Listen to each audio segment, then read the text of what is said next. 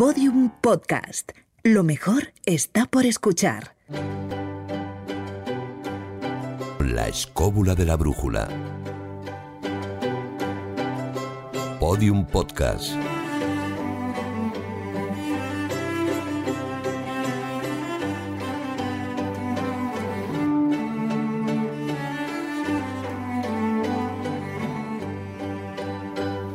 Venga, os quiero escuchar bien arriba, ¿eh? Marcos Carrasco, ¿cómo estamos? Muy bien, totalmente restablecido y reseteado. Ese es el Claro. ejemplo, claro que sí. David Sentinella, ¿qué tal? Muy bien, superándonos día a día. Ahí, ahí. Carlos Canales, bien arriba, ¿qué tal? Estupendamente. Oh, qué gusto da. Jesús Callejo, ¿cómo estás? En estado alfa con mi mantra favorito. Carmen Fernández, mejora esto, ¿qué tal? Yo, fenomenal y encantada de estar con vosotros aquí de nuevo. Vamos, Juan Ignacio Cuesta, ¿cómo estás? Pues muy bien. Bien. Aquí bien. pasando Ay, ay. en el fresquito de la nevera se está muy bien. sí. Claro que sí, arriba, arriba, arriba.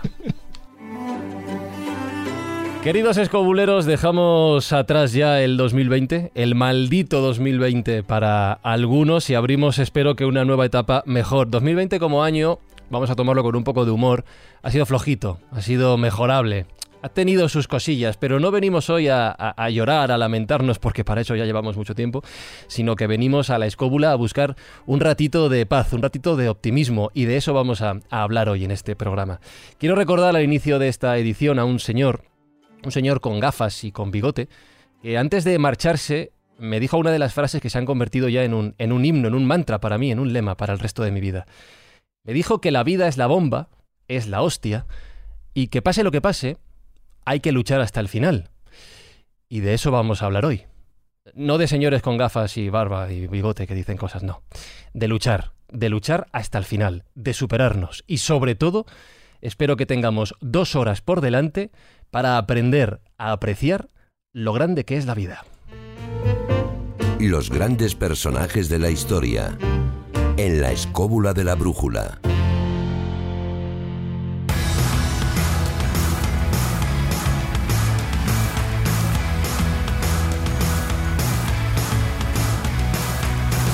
En la escóbula de hoy vamos a escuchar muchas historias personales, historias de superación, historias de las que todos podríamos aprender. Ya sabéis que estos programas navideños de la escóbula están llegando a vuestros oídos gracias al apoyo de los amigos de HBO, la plataforma de series, la plataforma de historias que nos llegan, que nos tocan, que podrían ser nuestras. Hoy tenemos muchos relatos de los que podríamos aprender y en HBO hay historias en las que nos podemos sentir reflejados. Por ejemplo, The Undoing, la historia de una pareja protagonizada por Nicole Kidman y Hugh Jackman que tienen la vida que siempre han soñado, pero que como vamos a ver hoy durante el programa, la vida te da vuelcos que no esperas y tienes que adaptarte a ellos y superarlos. Podemos hablar también de Euforia, otra serie en la que hablan del amor, del amor en todos sus extremos, amor en todos sus tipos, algo que también podemos aprender y aplicar a nuestras vidas. Y por supuesto, Patria, uno de los grandes éxitos de HBO durante los últimos meses, una historia muy humana que no nos va a dejar indiferente a ninguno, que refleja todos los aspectos de un conflicto como el de ETA que hemos tenido aquí en España. Para muchos es la mejor serie del año. Ya sabéis que tenéis muchas historias disponibles en HBO, podéis daros de alta ya, y muchas historias aquí en la escóbula de la brújula deseando ser escuchadas.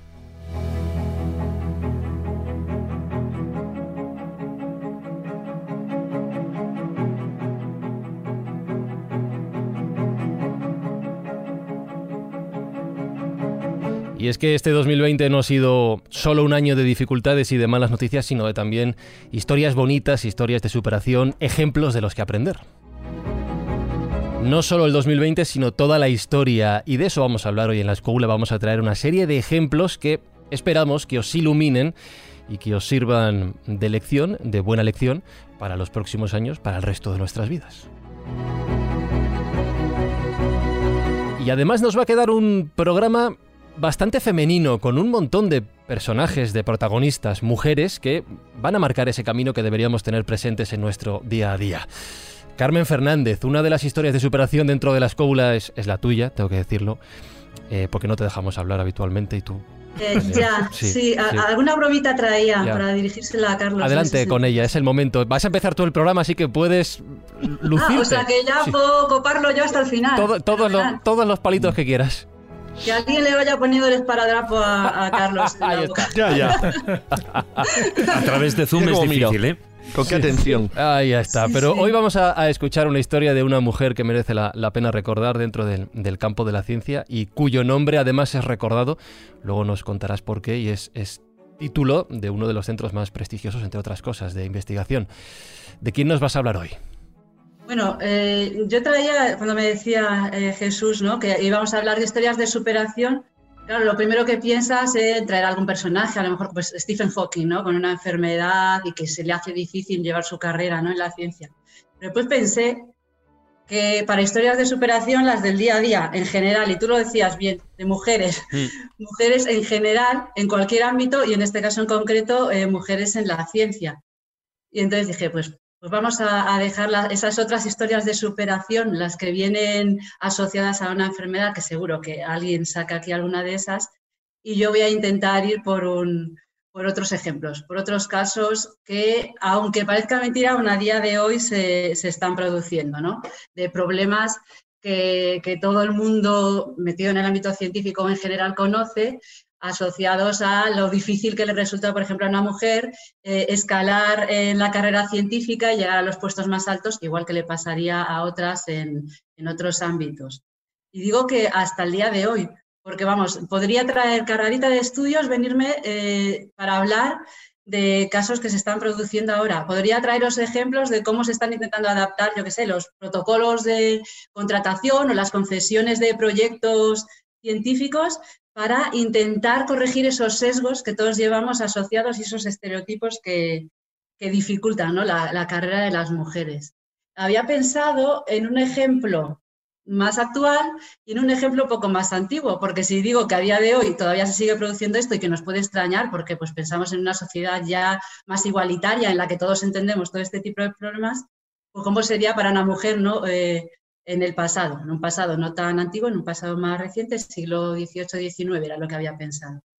El ejemplo que os quería contar actual, que probablemente no lo conozcáis, pero sí me parece muy llamativo, es el de Ben Barres. Ben Barres era un, neurocientífico, desgraciadamente falleció en 2017 de cáncer.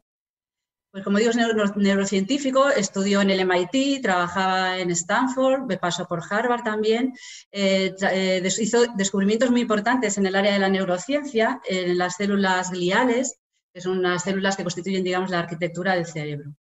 ¿Por qué traigo a Ben aquí? Pues porque Ben, cuando nació, se llamaba Bárbara. Ben era una chica, era una mujer, eh, y cambió de sexo en el año, si no me equivoco, 1997. Bueno, eh, hubo un momento en 2002, si no recuerdo mal, o por ahí, 2002-2003, que se produjo una polémica muy importante en, Harvard relacionada con el rector de la universidad, que había dicho algo así como que las mujeres no eran lo suficientemente inteligentes como para ocupar puestos altos en la carrera científica, pues evidentemente se montó un follón de mucho cuidado.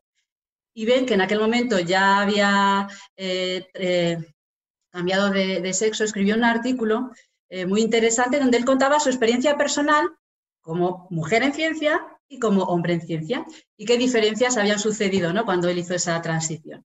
Él contaba, por ejemplo, que cuando todavía era Bárbara, él estudió biología en el MIT, pero tomaba clases también de matemáticas. ¿no? Entonces, eh, él contaba que, por ejemplo, en una ocasión fue la única persona de la clase que fue capaz de resolver un problema de matemáticas súper difícil. Y el profesor le dijo, ah, bueno, claro, Bárbara, este problema es que era muy difícil, seguramente tu novio fue el que te ayudó a hacerlo. Jo. O básicamente le vino a decir, te lo hizo tu novio.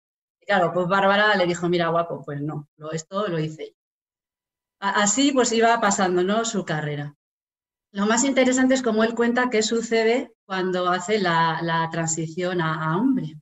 Entonces él contaba que entre otros factores, como por ejemplo que lloraba menos, porque claro, todo el cambio hormonal le había hecho eh, pues esas eh, diferencias, ¿no? Pues esa sensibilidad ¿no? que todo el mundo asocia a una mujer, pues efectivamente le había notado, que lloraba menos. Pero otra cosa que era aquí, esto iba directo a Carlos con todo mi cariño, que otra cosa que había notado muchísimo cuando cambió de sexo es que por fin podía acabar sus frases en una conversación con otros compañeros masculinos, que cuando era Bárbara nadie le dejaba hablar. Yo no discrimino a nadie, corto a todo el mundo. Sí, no, o sea, este que no te engañes. Decir, que gracias a Dios aquí con Carlos todo el mundo se queda a mitad de sus frases. Ah, pero, bueno, Pero bueno, que para que veáis un poco, ¿no? Cómo eran las cosas graciosas, un poco que cuenta. Y otra que él cuenta ahí, y a mí sí, sí me llama mucho la atención, porque lo que tenemos que tener en cuenta es que este señor pues hacía su carrera científica en el ámbito de la neurociencia y él no cambió sus líneas de investigación, no cambió su forma de trabajar en el laboratorio, no cambió su equipo cuando transicionó. Él seguía haciendo lo mismo, seguía sacando sus mismas publicaciones y, digamos, diseñando, organizando su experimentación y su trabajo de laboratorio de la misma manera. Pues él dice que saliendo de uno de los primeros seminarios que él dio, como hombre ya, como ven, pues habría personas en la universidad que, él no, que no sabían que había hecho ese cambio de sexo, que él era bárbara antes. Dice que pasando por el pasillo encontró un grupito de personas, se cruzó con ellos y escuchó decir a uno, qué buen seminario el de Ben, pero es que claro, su trabajo de investigación es mucho mejor que el de su hermana.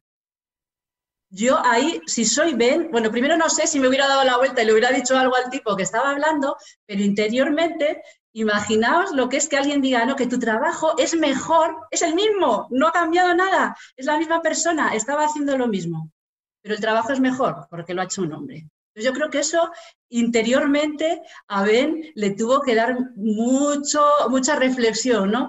Al final, eh, pues como digo, derivado de esta situación polémica, cuando él escribió ese artículo se convirtió un poco en abanderado tanto de la causa LGTB como del de la, del papel ¿no? de, de, la mujer y en este caso ya como hombre en la ciencia hasta que desgraciadamente, como decía, falleció en 2017. Me parece un ejemplo además interesantísimo para analizar en, la, primera persona y en, su propia persona en cómo se producen esos cambios. Estoy deseando encontrar algo a la inversa. Seguramente tiene que haber. Carmen, si me permites una cosilla, y no es por interrumpirte, te hemos dejado. Sí, no, ya, ya. no, pero fíjate. Ahora quedaríais eh, fatal interrumpiendo. No, no, no, pues fíjate, acabo de quedar fatal.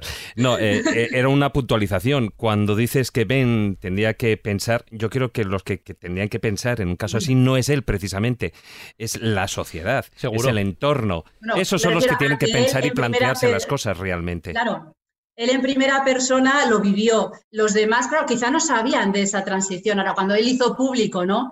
las situaciones por las que había pasado efectivamente sí da para mucha reflexión seguramente el señor que en el pasillo cuando él pasaba dijo esa frase de su, trabajo es mucho mejor que el de su hermana, cuando se enteró de toda la situación se tuvo que callar la boca y tuvo que hacer un ejercicio de introspección también para analizar un poco la, situación. Pero la verdad, como digo, me gustaría encontrar el caso opuesto. Si alguien lo conoce, por favor, que nos escriban a la escóbula de la brújula y me lo cuente, porque tiene que ser muy interesante el proceso contrario. Como un hombre que ha vivido como hombre y hace esa transición qué diferencias de, situación se encuentran, sobre todo también en este entorno científico, que ya digo, como todos, sigue teniendo esos problemas.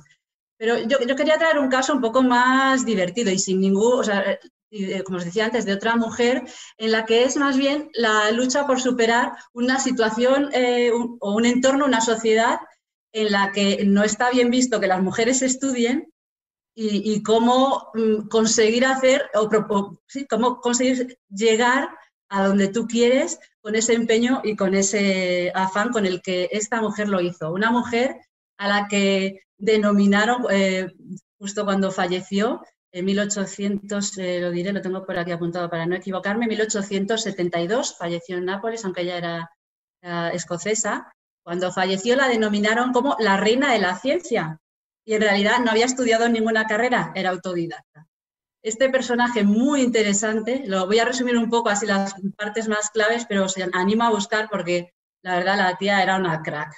Mary Somerville se llama. Nació en 1780, os decía, estábamos en el siglo XVIII. Imaginaos esa sociedad y esa situación, ¿no?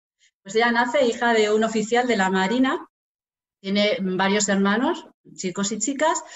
Por supuesto, ahí su primera etapa de superación los chicos estudian pues una educación buena, amplia, en todas las eh, eh, disciplinas importantes del momento, científicas, matemáticas y demás, pero bueno, era ya una chica, pues siendo una chica solo podía estudiar lo que estudiaban las chicas en aquel momento, ¿no? Pintura, música, francés, no está mal, los idiomas le vienen muy bien y este en concreto después veremos que le vino fenomenal saber francés.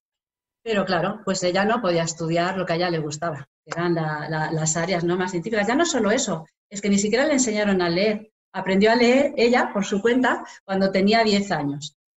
Pues se puso ahí su empeño, aprendió.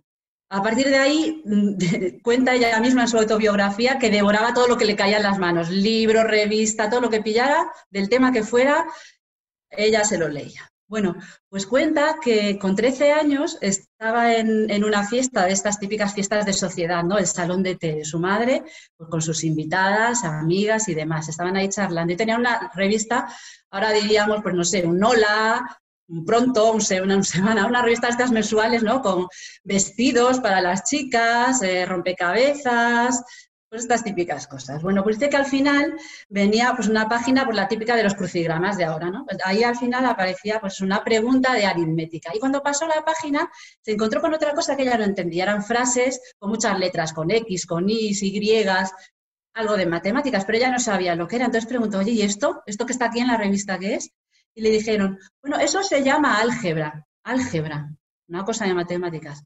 Pues ya no entendía nada, no sabía lo que era, pero le llamó muchísimo la atención y le preguntaba a todo el mundo con el que se cruzaba, su familia, amigos, conocidos, parientes, oye, explicadme lo que es el álgebra, le había llamado muchísimo la atención. Bueno, pues consiguió que alguien le dijera que si quería aprender álgebra se tenía que estudiar unos libros de un tal Euclides. Bueno, pues nada, allá ella pues, a buscar los libros de Euclides. Era una chica, nadie le compraba libros, y menos de matemáticas. Total, que convenció al tutor de su hermano para que le comprara esos libros y, y se los porque bueno, a ver, ¿qué chica iba a poder leer eso? Siguiente reto, primero, conseguir que le compraran el libro y segundo, poder leerlo. Porque claro, se lo tenía que leer por las noches, porque durante el día tenía que hacer pues otras tareas, ¿no? La pintura, la música, tocar el piano. Con perdón, las cosas de mujeres. Las cosas de chicas, claro. lo que se hacía en aquella época. Bueno, pues por las noches a la luz de una vela, siglo XVIII, pues no había iluminación, ahí estaba ella con su Euclides. Imaginaos los seis tomos del libro, Tochito, pues allí con la vela. Un día el padre dijo a su mujer, no sé qué Peck se llamaba su mujer, Peck, vamos a tener que poner remedio a esto, que la niña está todas las noches con la vela ahí leyendo una cosa de matemáticas. El Euclides este, y, se, y vamos, dice, frase literal que pone ella en su autobiografía, tendremos a Mary en una camisa de fuerza uno de estos días acuérdate de fulanita, no da el nombre, acuérdate de fulanita que se volvió loca por estudiar la longitud. Total que le quitaron la vela, que era lo único que ella tenía la pobre para poder estudiar su álgebra adorada. ¿Qué hacía? Bueno, pues aprendió tan de memoria los libros de Euclides que se los repasaba en la cabeza por las noches, no dormía, pero seguía ahí dándole vueltas a esto. Los padres, para intentar evitar que la muchacha pues, se dedicara a estas tareas que parecían que eran muy de chicas, pues la casaron, cosa que se solía hacer también por aquella época, con un primo suyo muy lejano.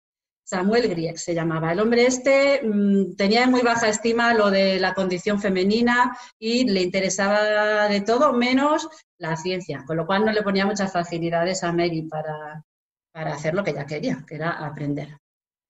Tuvieron dos hijos y desgraciadamente el pobre de, de, Samuel se murió, se murió a los tres años de casarse. Y Mary estaba viviendo en Londres en aquel momento, se volvió a Escocia. Cuando cuando, se, cuando fallece su marido. Se volvió con dos hijos, que era lo que tenían en aquel momento, pero ella decía, y a mí que me lo explique, pena que no puedo hablar con ella ya, porque tenía el bebé pequeño y el otro niño, pero decía que le sobraba un montón el tiempo, no sé cómo lo hacía, y entonces siguió estudiando trigonometría, eh, secciones cónicas, astronomía, todos los temas que a ella le interesaban. La reina de la ciencia y la reina de la conciliación. Sí, no, sí, no, claramente. Yo pienso que, bueno, a ver, vivía en una familia relativamente acomodada, ah, entiendo que tendría servicio y que la podían ayudar, porque si no, yo esto no me lo explico y veréis por qué lo digo, porque no se quedó ahí solo con estos dos. En, Escocia sí que consiguió empezar a hacer un círculo ¿no? de amistades con, intereses afines a los que ella tenía. Utilizó muy bien utilizado el dinero de la herencia eh, que le dejó su, su marido fallecido para montarse una superbiblioteca de libros científicos, que era lo que a ella le gustaba. Y ahí estaba con, sus libros. ganó un premio resolviendo un ejercicio publicado en un diario de matemáticas que lo había escrito, aquí digo el nombre porque os sonará, pero no es ese, William Wallace, pero no es William Wallace el de Braveheart, es William Wallace el que se convertiría en el primer profesor de mates de la Universidad de Edimburgo. Pues con él, él ya mantenía correspondencia con este hombre, ganó este premio, como digo. Siguió estudiando química, geografía, todo esto con los libros que ella iba comprando para su biblioteca. Y este aquí conoció, y ahí digo yo, tuvo mucha suerte, a su segundo marido, William Somerville, del que hereda su apellido. Este señor ya era una persona eh, que le facilitaba a ella, y veréis hasta qué punto, sus intereses. Era una persona que estaba interesadísima en que su mujer pues, le, gustara estudiar, aprender la ciencia y la apoyaba enormemente, tanto él como, como sus padres, los suegros de, Mary, y la, la, ayudaban un montón. Tanto es así que vivían en Londres y se hicieron socios de la Royal Institution. Bueno, en realidad se hizo socio eh, su marido, William, porque las mujeres no tuvieron permitida la entrada a la Royal Institution hasta 1947. Total, que él se hizo socio y ahí se iba a la biblioteca de la Royal Institution y se copiaba los artículos que a su mujer le interesaban ahí a manita para llevárselos después a casa y que ella se los pudiera estudiar. Siguió teniendo hijos, tuvo hasta cuatro, pero mientras criaba a los niños, ya digo que debía tener servicio porque si no esto yo no me lo explico, mientras criaba a los niños hacía experimentos de luz, de magnetismo, escribía artículos. Fue la primera mujer en publicar artículos científicos sin tener el apoyo de ninguna universidad ni nada, porque esto lo hacía ella por su cuenta en su casa y esos círculos, digamos, de, de amistades que habían formado, publicaba artículos científicos y la primera en publicarlos en, la revista de la Royal Institution, de hecho. Esto le abrió, digamos, puertas a cartearse con muchos científicos, que no a asistir a los eh, centros donde ellos estaban. Eso no consiguió superarlo. Pero se carteaba, bueno, pues a través del marido, que era lo que se hacía en aquella época, tú escribías la correspondencia al marido, pero bueno, la leía ella y ella era la que dialogaba, digamos, con los científicos a un nivel altísimo. Estuvieron en París, por ejemplo, y allí conocieron a los grandes del momento. En sus reuniones, en sus casas, por ejemplo, os van a sonar los dos personajes, seguro. Charles Babbage, el pionero, digamos, de la informática, y Ada Lovelace. Seguro que la hija de Lord Ada Lovelace, sí, Ada Lovelace eh, conoció a Babbage, con el que después ella trabajó y gracias al que se convirtió en la pionera de la programación, en una de las reuniones que organizaba Mary en su casa. O sea, que podéis ver el nivel al que ella llegaba y con quién se relacionaba. Ada la tuvo siempre, digamos, como un ejemplo de, la persona a la que se podía ella acercar. También tenía mucha relación con astrónomos que yo creo que en algún programa eh, hemos mencionado ya, los Herschel. Eh, hablamos de William y de Carolina, su hermana, los Herschel, pero ella tenía más relación con el hijo de, William, John, y, se, y trataba y se carteaba y escribía mucho. Bueno, el punto de inflexión le llega en esta época cuando le solicitan ser ella la encargada de traducir una obra importantísima para la física, digamos la más importante después de los Principia de Newton, que sería la mecánica celeste de, de Pierre Laplace. Un libro dificilísimo en cinco tomos, en francés evidentemente, por eso os decía yo que esto le venía muy bien. Los estudios de francés le habían venido ideales. Bueno, pues esta señora con 51 años le dice al que se lo encargó, mira, yo hago esta traducción que tú me pides, pero si sale mal, lo quemas y que no quede rastro de lo que yo he hecho. Bueno, no hizo solo una traducción del libro, ella hizo una divulgación. De hecho, es, digamos, una de las primeras divulgadoras y de las primeras mujeres que es tenida como tal, no solo en el ámbito científico, sino para, la sociedad en general. Vendía libros como churros. O sea, todas sus obras, después de esta traducción, se llegaban a publicar eh, en ediciones y ediciones. Ella hizo un trabajo de interpretación, de traducción de todos esos textos y de adaptación a un lenguaje vulgar y común. Desarrolló toda la parte matemática para poder explicar sin ecuaciones todos esos textos. O sea, una, labor ingente. En el caso este de Laplace, Laplace era un científico. Él asumía que los que iban a leer su libro ya conocían toda la parte previa, digamos, de matemáticas o de astronomía. Como ella en su traducción no podía asumir eso, incluyó una disertación magistral, un primer capítulo en el que ella contextualizaba y ponía eh, eh, a punto de caramelo, digamos, todos los contenidos y conocimientos anteriores hasta llegar a lo que Laplace realmente empezó a escribir. Por lo una labor ingente, asombrosa. A partir de ahí siguió escribiendo libros. Uno de los que la hizo más famosa fue Geografía Física, que lo publicó en 1848. Se llegaron a hacer nueve ediciones de ese libro inmediatamente, prácticamente después de salir. Como digo, la leían los aficionados a la ciencia, pero de la sociedad en general, no solo los científicos. Claro, en, ese sentido se nota sus orígenes, ¿no? Se nota esa educación autodidacta, ese analfabetismo de cuando era niña y esas ganas de contar lo que ella misma ha conseguido comprender. Efectivamente. Bueno, pues este libro de geografía física, ella dice que se basa un poco en los trabajos de, o sea, o sigue, digamos de alguna manera, el ejemplo de Humboldt.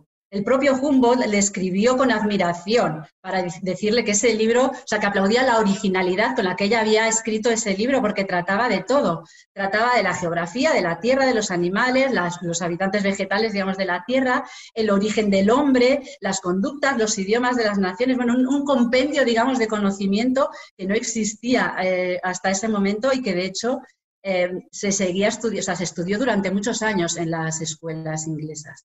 Bueno, eh, digamos que la parte fundamental es esta que os decía yo antes. Ella traducía o generaba la, adaptaba la parte matemática para que se comprendiera todo lo que ella intentaba explicar sin tener que ser una persona formada en, esos temas fue eh, una de las primeras mujeres, de hecho, junto a Carolina Herschel, que mencionábamos antes, que recibió la medalla de honor de la Sociedad de Astronomía y fueron las primeras mujeres, digamos, en recibir una asignación, una pensión, un dinero por su trabajo, digamos, científico. La propia Carolina la recibía también y, Mary lo, la recibió 200 libras eh, directamente llegadas, digamos, casi del rey de, aquel momento, ¿no? Para, para reconocer un poco los trabajos que estaban haciendo. Eh, se mudó a Italia, decía antes que falleció en Nápoles, se mudó a Italia con su marido cuando su marido se, eh, se jubiló porque él estaba enfermo y el clima en, Escocia, en Inglaterra no les iba bien, se fueron para Nápoles y ella nunca dejó de trabajar allí. De hecho, eh, y bueno, nunca dejó de trabajar y no se dedicó solo a trabajar por la, en la parte científica, trabajó también en apoyo a otras causas como el voto para la mujer, la educación de buena calidad para las niñas, todas esas cosas que ella no había podido tener pero que dada su posición y ya su, importancia, ¿no? su situación en, el, en, el, en, la sociedad de aquel momento, pues podía servirle ¿no? para, para, apoyar todo esto. Escribió su autobiografía, que decía yo antes, donde se pueden leer todas estas historias que ella cuenta, y pocos días antes de fallecer, y con eso, con eso quiero acabar para que veáis eh, la calidad de persona que es, lo que escribió pocos días antes de morir. Decía, tengo 92 años, mi memoria para los acontecimientos ordinarios es débil, pero no para las matemáticas o las experiencias científicas. Todavía soy capaz de leer libros de álgebra superior durante cuatro o cinco horas por la mañana o incluso de resolver problemas. Esa era Mary, 92 años después de no haber tenido las facilidades que a lo mejor otras personas, de, otros hombres de su época, no, mujeres en general, tenían, luchó por lo que ella quería, se convirtió en, como os decía antes, en su obituario, es como la denominan en el The Morning Post cuando ella fallece. Cualquiera que sea la dificultad que podamos experimentar a mediados del siglo XIX para elegir un rey de la ciencia, claro, pues hombres había muchos que se podían disputar el trono, dice, no hay duda alguna sobre quién es la reina de la ciencia. Una mujer autodidacta que no pudo estudiar, más que con los medios que ella misma se buscó. Yo creo que esto es un, ejemplo de lo que al final eh, puedes llegar a hacer o cómo puedes llegar a superarte a ti mismo para ir en pos ¿no? de tus deseos, de, lo que a ti te gusta y lo que a ti te interesa. Eh, me parece un ejemplo eh, interesante de, conocer y, una historia de una mujer fascinante, la reina de la ciencia, Mary Somerville. Desde luego, maravillosa historia, maravilloso personaje Mary Somerville. Antes hacía referencia a que lleva su nombre un centro nada más y nada menos de la Universidad de Oxford, para que veamos hasta qué punto... el primero, eso es. El primero que se nombró de acuerdo a una, mujer. A ella, precisamente. Como os decía, de mujeres va el programa de hoy, de una historia histórica, valga la redundancia, de un relato histórico, vamos a uno muy presente, a uno de nuestros días, con nombre femenino también.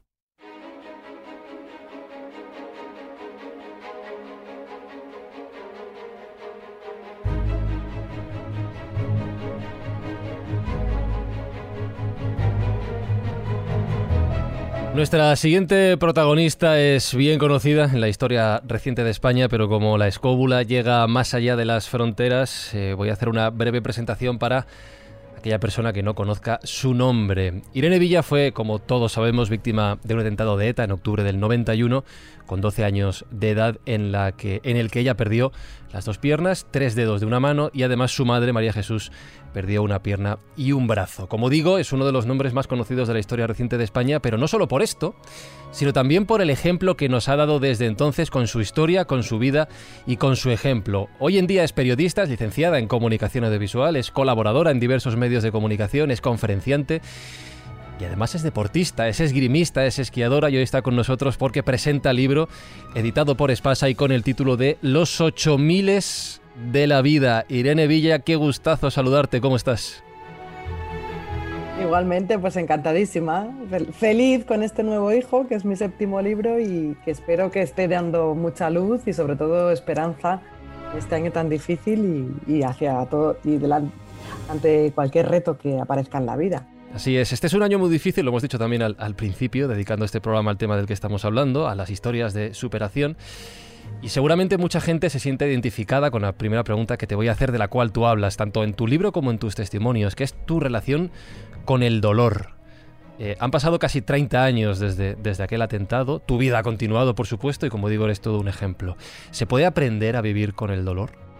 Bueno, yo en el libro digo que la vida es dolor y que hay que abrazarlo, que además el dolor es inevitable, que además viene cuando menos uno se imagina.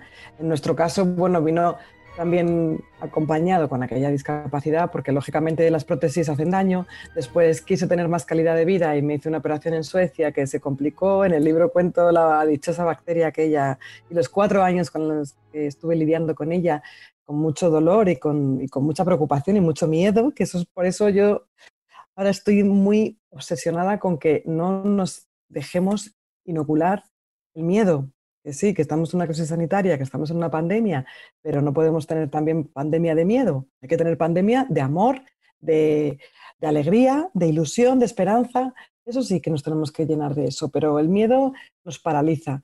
El dolor no tiene por qué ir unido al miedo. Yo creo que, bueno, el dolor mm, se asume, se acepta, se abraza, se le da la bienvenida, se descubre qué lección hay detrás de ese dolor, pero pienso que el miedo solamente te paraliza, te bloquea, te hace sentir pequeñito y, además lo más importante es que debilita nuestro sistema inmune, eso está demostrado.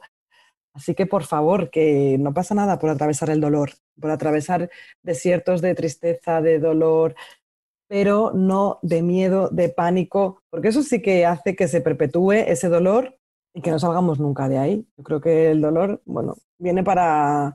Porque es que la vida es parte de la vida, la vida es una montaña rusa, es amor, es dolor, pero nunca es miedo para mí.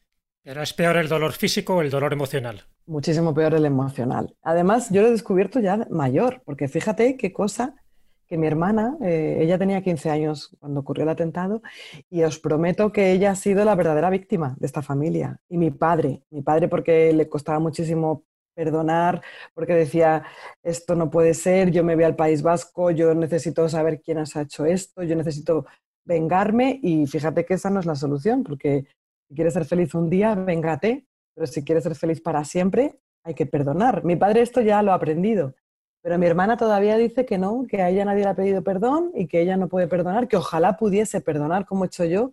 Y entonces se le ha enquistado este dolor psicológico y es muchísimo peor. Yo lo he descubierto mayor pues, con, mi cuarto embarazo, que no pudo ser, fue un embarazo ectópico. Yo estaba convencida de que venía la niña, porque tengo tres varones, que bueno, estoy feliz con mis tres niños, pero, pero es cierto que yo siempre había querido tener una niña, pero bueno, hoy revisando, que además lo he compartido en redes, revisando el típico día que, te pones a, ordenar armarios, ha salido una entrevista que yo decía en el año 2011, antes de incluso de casarme, que quería tres hijos. Digo, bueno, pues ya está. Claro, es que si tú lo decretaste, claro, tú lo decretaste que niña ni que niña. Bueno, eh, y, con los que deseas. y mencionando, mencionando los libros a los que has llamado hijos antes, ya con los libros sumamos muchos más de tres. Sí, diez, diez. Bueno, y, tenemos, es que tenemos también, mi madre tiene seis nietos, tres y tres, de mi hermana y de mí, y resulta que la chica que nos ayuda en casa, que ahora está con mis tres hijos, por cierto, ayudándome, tiene un bebé, una bebé que es una niña. Sea, que al final todo, es que todo lo que se desea se cumple. Hoy decía eso, que lo que crees lo creas, la mente es poderosa. Los tiempos sí que no están en nuestra mano. Eso me ha costado también entenderlo, porque soy una persona muy impaciente, lo quiero todo para ayer. Y es verdad que siempre lo he conseguido todo muy rápido. He estudiado otras carreras, he viajado por todo el mundo, he hecho un montón de deportes y, y como buena competidora, pues me gusta darlo todo. Y, pero es verdad que la vida tiene sus tiempos, sus momentos y ella nos va poniendo la respuesta cuando a ella le interesa, claro, cuando ella piensa que es el momento correcto porque es nuestra gran maestra.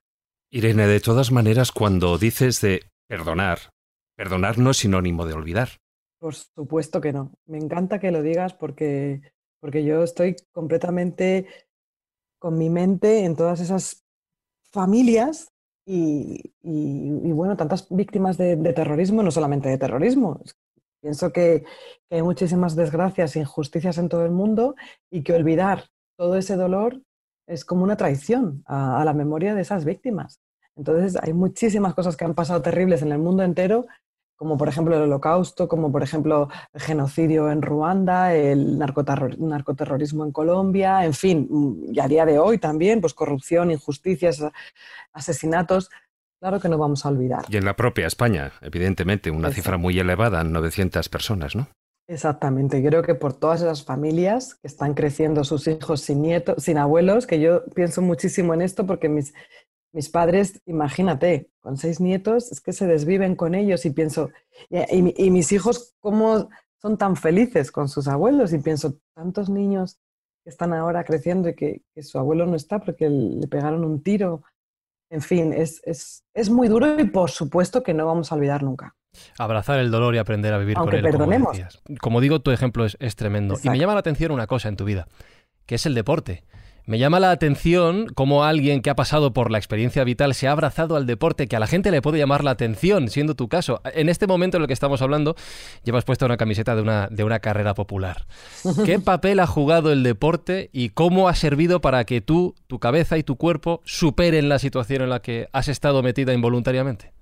Pues todo, ha sido fundamental. Yo, vamos, es que hay un antes y un después en una persona que hace deporte, sobre todo cuando tienes una discapacidad. Yo cuando voy a ver amputados al hospital, lo primero que les pregunto es, ¿te gusta el deporte? ¿Te gustaba antes del accidente? Porque eso va a ser fundamental para aprender a, mover las prótesis, a caminar, a tener una vida activa, a tener calidad de vida. Porque es verdad que todos necesitamos ciertos ejercicios, estiramientos, pues para, para llegar a, para tener energía, para llegar al final del día bien, con un cuerpo sano, pero un amputado, una persona en silla, una persona que le falta algún miembro, necesita estos beneficios tanto psicológicos como físicos que nos da el deporte. Y yo entonces, vamos, estoy todo el día promocionándolo con nuestra fundación, ayudando a otras carreras solidarias, ayudando a la gente en confinamiento estaba siempre animando a las personas, aunque, aunque solo sea caminar, eh, estirar, antes de irte a la cama, o con una cinta elástica, con unas medias, con lo que sea, mover eh, los brazos por arriba, por abajo, hacer ejercicios sencillos que de verdad se ve la vida de otro color, la mente se libera y además el cuerpo tiene que cansarse para luego dormir mejor, para un montón de beneficios y además también para relajar la mente. Yo mm, en confinamiento recuerdo que estaba escribiendo el libro este que, tenéis y, porque, claro, salió en octubre, lo escribí ya había empezado a escribirlo hacía tiempo, pero en confinamiento lo rematé.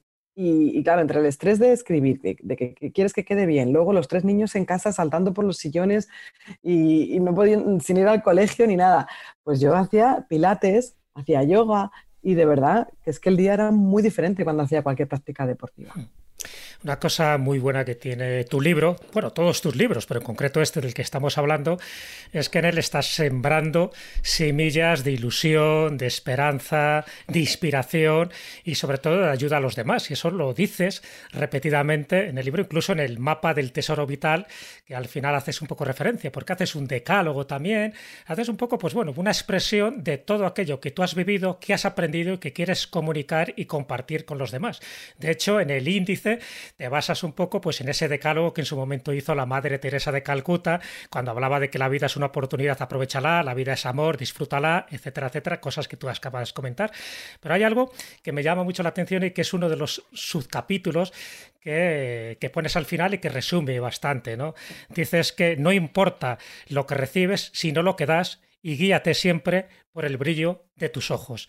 ¿Siempre has hecho eso? ¿Ese es el consejo que nos puedes dar también a los oyentes? Mira, ha sido increíble que justo te hayas fijado en eso, porque, porque es verdad que doy muchísimos consejos, muchísimas cosas que a mí me han ayudado, pero la clave del brillo en los ojos me la dio ni más ni menos que el gran, gran artista Alejandro Sanz. Cuando vino al hospital a verme, yo tenía 12 años, recién amputada, y me escribió su dedicatoria que aún la conservo y se la, se la dije hace poco y, se emocionó porque me la escribió pues hace 30 años. Imagínate cuando él estaba empezando su carrera, que era un chaval, y me dijo, el brillo que hay en tus ojos es lo más bonito que vi en mucho tiempo. Conserva este brillo como yo lo conservaré en mi corazón. Cuando he tenido etapas en las que me ha costado afrontar cualquier cosa que me ha pasado en la vida, me he acordado de que el brillo en los ojos es lo que nunca puede faltar. Eso sí que no hay nada que, que justifique que vivas con las luces apagadas, porque eso va a ser detonante para que no superes ese túnel, para que no salgas de ahí, para que no salgas de esa, para que no superes en la situación en la que estás. Y efectivamente la gente cuando no tiene ese brillo, cuando no tiene esa ilusión, pues entra en depresión, tira la toalla.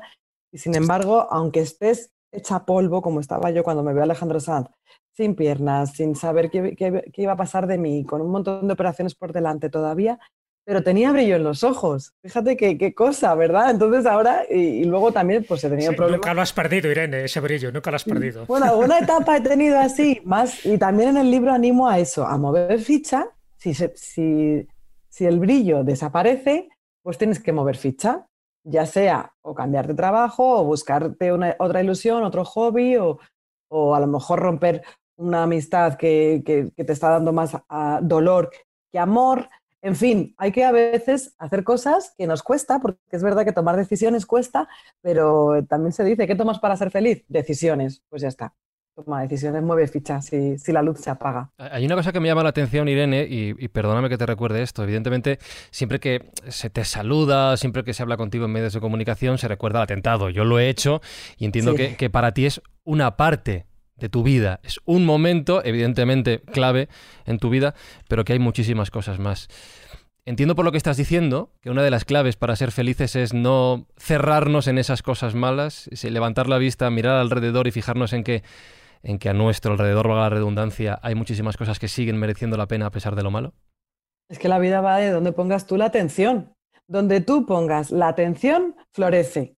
Entonces, si lo pones en lo malo, pues verás malo por todas partes, verás sufrimiento, verás barreras, dificultades, pero si tú pones el foco en las cosas buenas que tienes, que todos tenemos cosas buenas, incluso en ese túnel oscuro y largo, también hay algo a lo que agarrarse, ese puntito de luz lejana, pues ahí tienes que enfocarte, no en, el, esos muros negros oscuros y fríos, sino en ese rayito pequeño de luz. Enfócate ahí y al final esa luz se irá haciendo más grande. Es que esto es así y además funciona de una forma increíble, porque mm, a veces lo vemos todo negro, pero porque solo miramos a, eso, a la oscuridad, pero no, hay que enfocarse en la luz, en, en, tus fortalezas, en las cosas buenas que tienes y en ese amigo que te va a echar una mano o en esa esperanza que eso sí que no se pierde jamás. Irene, ¿y por qué ese título? ¿Por qué has utilizado el símil de los ocho miles de mi vida? Porque estás hablando con alguien que ha subido con Pérez Tudela a algunos sitios. ¿Ha subido 8000 Juan Ignacio? No fastidies. En mi juventud, eh, eh, mira, yo empecé de montañero, conocí entonces a César Augusto Pérez de Tudela, hicimos Peña Blanca varias veces, yo no le acompañé en sus grandes expediciones, es verdad, pero sé que fue uno de los primeros ocho milistas que tuvimos en España, de alguna manera. Y fue precisamente, bueno, esto es una cosa personal, pero bueno, tendré que sí, si quieres le, hacemos la pregunta a Irene, que le has dejado en el aire, que por qué los ocho miles de la vida. Me está recordando un esquí de mota, además. Sí, sí, pero explico por qué. Porque mi experiencia como montañero terminó cuando un, novio que tenía mi hermana, eh, Justo Vaquero Moreno, junto a otro que se llamaba Luis Vaquero Moreno, que coincidían en el apellido, pero no eran, no eran parientes, se mataron en los ahorcados rojos en los picos de Europa. Hasta entonces yo había sido montañero y entonces en casa me presionaron y cambié de deporte. En vez de ir para arriba, empecé a ir para abajo. Pero bueno, eso es otra cuestión. Pero ¿qué es lo que te iba a decir? Que cuánto riesgo también se ha asumido en la montaña. Bueno, pero porque la vida, siempre, la vida siempre es riesgo. Se mueve mucho, Juan. ahora, me arriesgo, ahora me arriesgo en las cuevas, en las grandes cavidades. ¿Qué le vamos a hacer? Es, que, es el abuelo batallito, siempre tiene. Pero eh, aprende mucho con la gente así que ha vivido. Queda pendiente la pregunta: ¿por qué los 8.000 ¿Por qué, ¿Por qué usaste? Pues es que queríamos eh, también hacer un poco alusión al deporte, porque esa faceta es un poco menos conocida, hmm. pero es verdad que lo, más difícil del deporte es escalar un 8000, ¿no? Porque eso sí que requiere una constancia, porque claro, en el monoesquí sí, se requiere también mucha valentía, coraje, pero tú vas en tu telesilla tan a gusto. Pero claro, el que sube la montaña tiene que subir, pues eso, a pie y, con la mochila llena de fuerza, sacrificio y esfuerzo. Creo que Durne Pasaban sabe algo de eso. Exactamente, los 14 8000 se ha hecho de Durne, que también es un. También en mi conferencia el otro día le hice una alusión a ella, ¿no? Madre mía, qué mujer ha conquistado los 14 8000 la primera y, bueno, y encima española. Pero, pero en mi caso son como las 10 metas, que es verdad que decía Madre Teresa de Calcuta, que yo la, la nombro muchísimo, algunos lo he, lo he modificado un poco a, mi, a lo que yo quería contar en, en ese capítulo, pero es verdad que son cimas que tenemos que todos que conquistar. O sea, todo lo que dice Madre Teresa de, Calcuta es como una filosofía de vida, que esos ocho miles que hay que ir conquistando interiormente, espiritualmente y también pues en la vida, ¿no? En el trabajo, en la familia, en los amigos. Y es bueno hacer este, esta pequeña metáfora y haciendo un guiño, como os digo, al deporte y al riesgo, porque en el fondo también esa parte ha sido muy importante en mi vida. Así es. Eh, y mencionando... Sí. ¿sí? No, decía que eres en el discurso que estás haciendo se nota una cosa de una manera muy clara, eres increíblemente optimista. Hay un hilo de optimismo permanente. Pero al mismo tiempo, en relación con lo que te preguntaba ahora Juan Ignacio y con lo que ha dicho antes Frank sobre el deporte, hay una cosa que se junta de una manera muy curiosa. Además, también eh, surge en tu conversación de manera natural. Te planteas, bueno, eres muy joven, pero te planteas la vida como un permanente reto como una especie de, como de avance hacia adelante sin parar. Que claro que con el optimismo que tienes, pero el título del, libro y, el deporte, el, el, deporte significa competición, inevitablemente. Nadie, nadie hace deporte para empatar, en realidad. Si lo haces para ganar. Entonces, es una cuestión clarísima. Entonces, tienes como una especie como de reto vital permanente que nunca se agota, ¿no? Si parece que es como infinito. Es que la vida, que estás en el camino. Es que esa es la vida, la vida, o sea, que no dejemos de tener nunca metas que, alcanzar y cosas que superar y cosas también que, conquistar. Es que desde el pesimismo no se puede, es imposible. Justo, incluso de, conquistarte a uno mismo, que, en esas ah, también estaba a partir de mis 40. Gracias por lo de joven, cumplí 42 en noviembre. Sí, yo me siento joven. Una Es que yo pienso, es que además para mí, hoy viendo fotos también en este reordenar la habitación, digo, madre mía, si es que estoy mejor ahora que, que, con 30 o que con 20 o que con 18. Entonces digo, con 50 voy a estar, y es que es verdad, mira a mi madre que tiene 69, la ve mejor que nunca, digo, pues ya está, esto, esto va mejorando, la vida, la vida va mejorando, esto es un regalo un regalo que no para de, darnos sorpresas y, por supuesto todo está hacia adelante y lo mejor está por venir siempre. Ese optimismo ya se ve en el título del primer libro. El sabes que, se, puede. ¿no? Y además, y, ahora que has nombrado a tu madre, eh, también, como sabemos, eh, también damnificada en, en, ese atentado. Peor que yo, em, porque a ella le falta un brazo y una pierna. Yo y un brazo y una pierna, ¿no? Sí. Em, la cuestión está en que en aquellos momentos yo recuerdo escucharte decir lo que te contaba tu madre, ¿no? Ese 17 de octubre de 1991 fue una fecha de nacimiento realmente. Exactamente, volvimos a nacer, es nuestro segundo cumple. Con lo cual es lo que muchas veces eh, es otra manera de decirlo, de una manera coloquial, ¿no? Es decir, bueno, a partir de ahora, ¿cómo quieres ver el vaso? ¿Medio lleno o medio vacío, ¿no? ¿Merece la pena verlo en medio vacío o a partir de ahora y es ahí posiblemente, no sé cómo serías antes de los 12 años, ¿no? Pero donde surge esa fuerza y ese optimismo del que también mencionaba Carlos.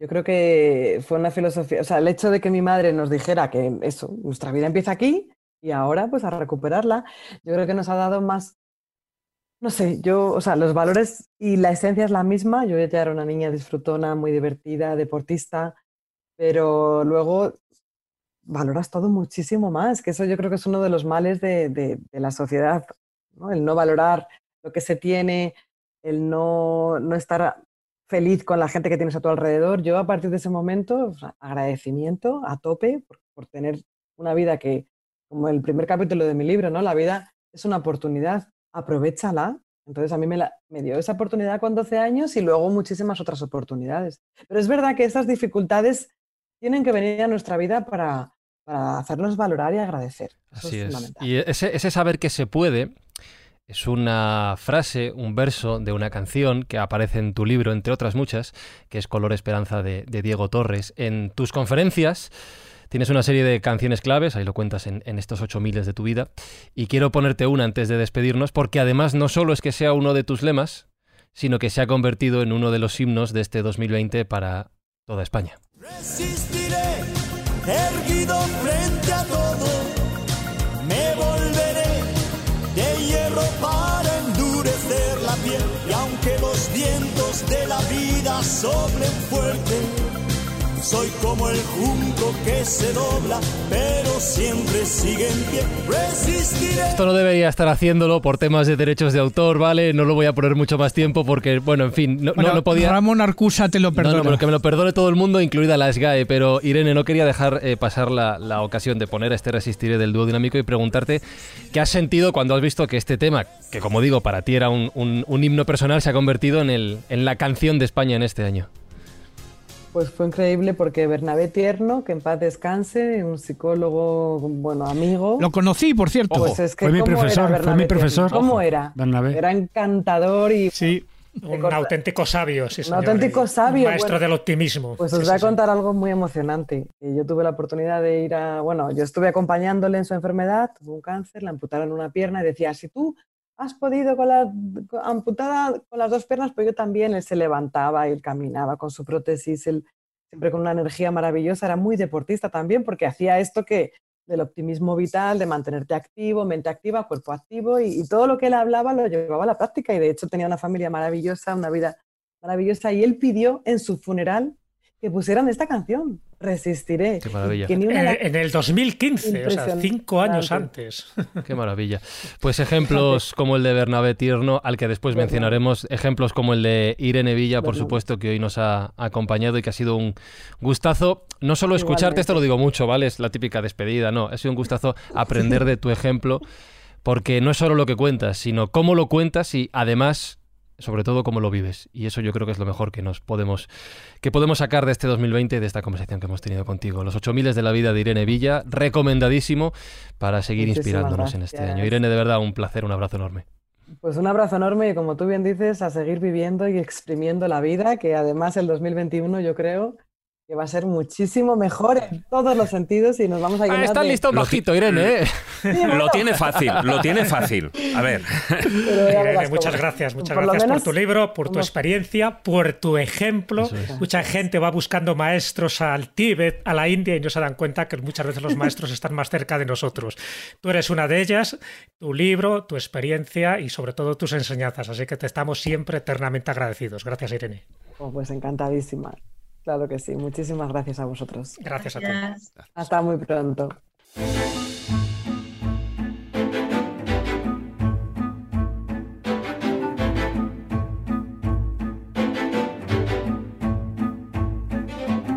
Bueno, no sé vosotros, pero yo salgo de esta charla con Irene Villa con ganas, con fuerza de vivir el 2021 y lo que venga por delante, por difícil o, por, o por cuesta arriba que se ponga, que se ponga la vida.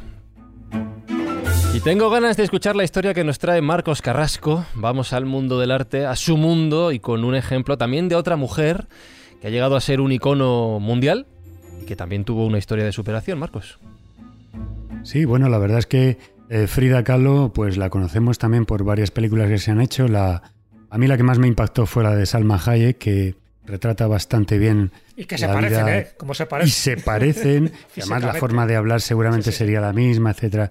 Y esa, esa especie de dilema que pasó con su, con su marido Diego Rivera, también pintor, también artista, se influenciaron mutuamente. Fijaos, yo para, para preparar este programa he pensado en artistas. Eh, me, he acordado, me he acordado de, eh, de los que sucumbieron a la, a la gripe del, del 18, que no lograron con esa vida, con esa carrera, como Gustav Klein y su beso, que se convirtió para él en el beso de la muerte. Eh, también eh, el Egon Schill, que sucumbió a la propia gripe con 28 añitos. Pero hay uno que se salvó, del que conocemos muy bien sus cuadros, que es Edward Munch, que pasó esa pandemia, pasó esa gripe. ¿eh? Y de hecho, esa superación que él llevó, de, de hecho, os voy a. podréis ver un cuadro suyo en que es como una especie de selfie que está al lado de la cama con una manta totalmente demacrado. Es un selfie pictórico justamente cuando está pasando la pandemia y cuando está pasando esa gripe. Al año siguiente, eh, una vez pasado este, este, esta tremenda enfermedad, fue el año más productivo de su vida.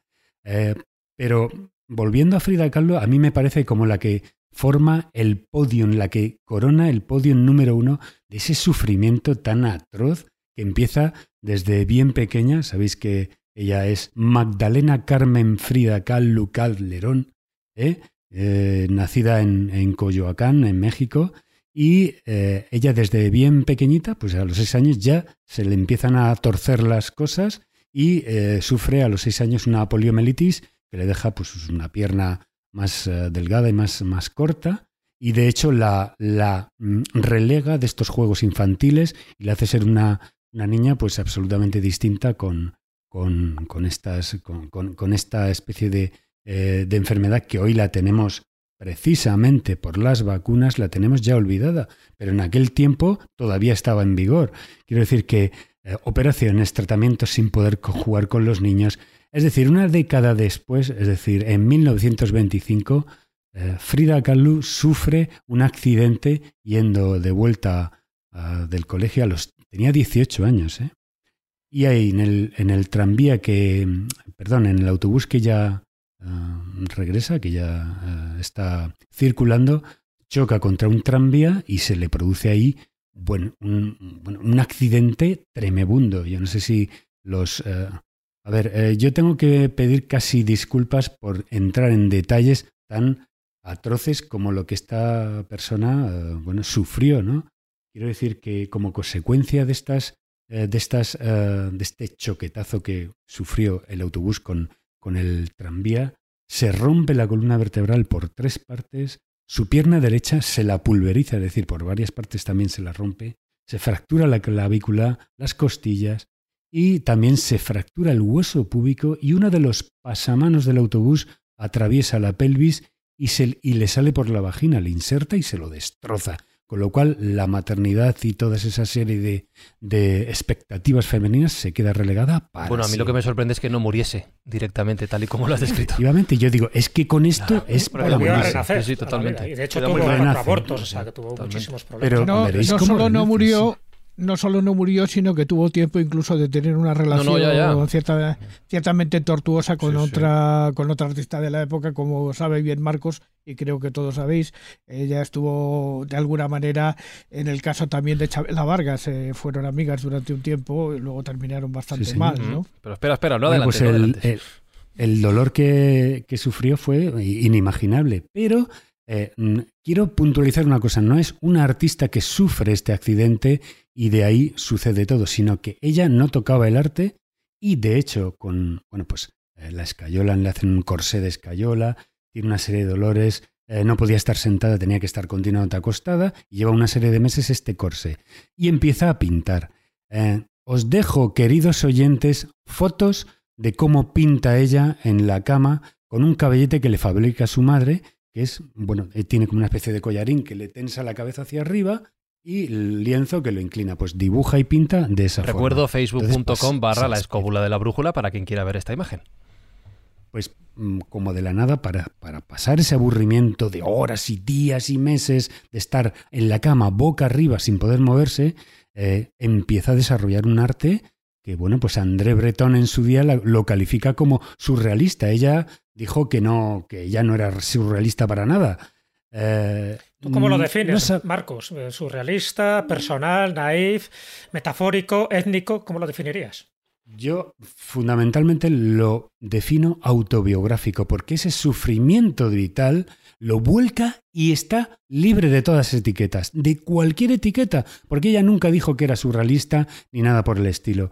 Eh, me hago muchas veces la pregunta de si Frida no hubiera tenido ese tremendo accidente, si hubiera tenido, eh, eh, si no hubiera tenido ese accidente, hubiera brillado de esa forma. Es que esto cuando le ha pasado, cuando hemos estado oyendo a Irene Villa, cuando hemos estado oyendo a muchas personas de superación, que yo he estado oyendo de superación personal, a ver, esto te lo coloca tu vida para hacerte renacer. Esa especie de, digamos, eh, noche oscura, como decía San Juan de la Cruz, no te conlleva y no te aboca algo, algo desconocido que tú no te va a pasar nunca si tienes un transcurso normal y no te hubiera pasado nada en tu vida. Seguramente sí. Y además, os digo que muchas veces yo vinculándome emocionalmente con esta eh, pintora, os lo cuento al final, ¿por qué la he elegido? Es que es impresionante. Digamos que, bueno, pues empieza su relación con, siguiendo con esta historia, su relación de amor, que es un amor convulso, lleno de desengaños, de separaciones y de incluso de admiración mutua, con, con Diego Rivera. Eh, vamos a ver, ella llega a decir eh, con esta relación convulsa con, con, Diego Rivera que sufrí dos accidentes en mi vida. El primero ocurrió cuando me atropelló el tranvía y el segundo fue Diego Rivera. O sea, fijaos. Y dijo que, el segundo era más grave. Efectivamente. bueno, sabéis que bueno, pues, eh, viaja a, Nueva York, eh, entre Nueva York y Detroit, esos cuatro años que pasa, eh, después de hacer esa especie de recuperación, recaídas, 32 operaciones que tuvo, vuelve a México y entonces llega a a intentar, después de esos, de esos años de convivencia, de tira y afloja con Diego Rivera, llega a, eh, llega a romper esa relación y entonces eh, mm, intenta eh, comenzar una vida nueva. Y entonces tiene un cuadro que se llama Las dos Fridas, que es tremendo. Es tremendo porque para mí significa como el símbolo, la simbología de la transformación de la antigua Frida, la del accidente, la, de, la del sufrimiento, hacia la nueva Frida. Y es ella misma duplicado, está desangrándose y hace como una especie de bypass, corta ese desangramiento, esa especie de, con una especie de pinzas y esa arteria llega hacia la nueva Frida que florece. Pero bueno, en esos momentos llegó incluso a, hacer, a tener otra serie de relaciones sexuales, incluso relaciones homosexuales. Eh, bueno, como se ve en la película, pues también eh, disfruta de esa especie de, vida y sigue pintando, sigue eh, haciendo obras autobiográficas totalmente espectaculares. Llega un momento en que, bueno, pues eh, se, mete en la bebida. Y hay, como tú has dicho, creo que lo has dicho tú, David, digna, una frase digna de Chabela Vargas o de Joaquín Sabina que es, bebía porque quería ahogar mis penas, pero las malvadas aprendieron a nadar. Es impresionante y demoledora. Pero ¿tú crees que a Frida Kahlo el arte, la pintura la salvó?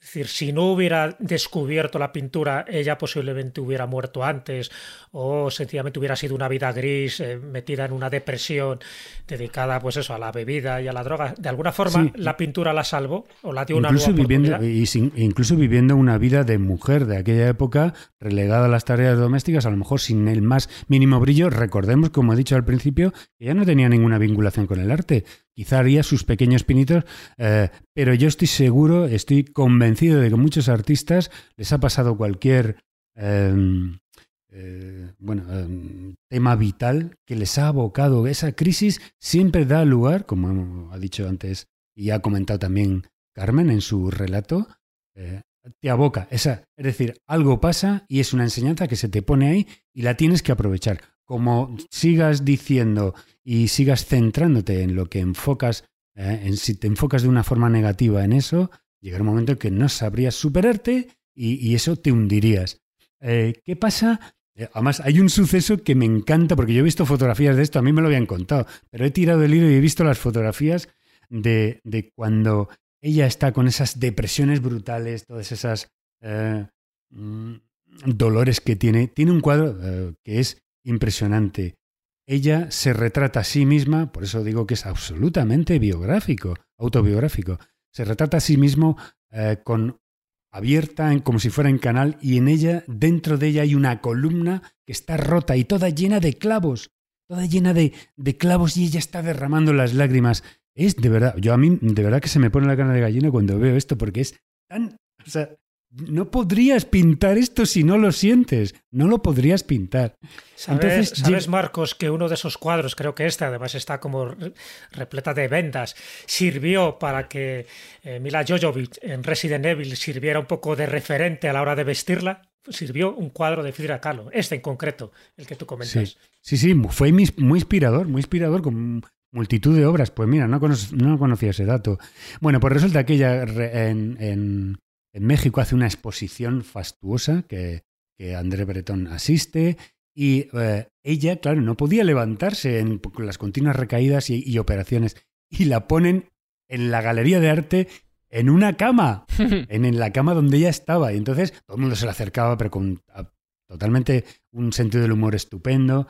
Bueno, los años finales de, Frida, es a lo que voy, lo que me ha preguntado Jesús y David, que lo, que seguramente, bueno, pues lo ha comentado antes, ¿no? Eh, estos problemas de circulación en su pierna derecha le motivó pues una amputación.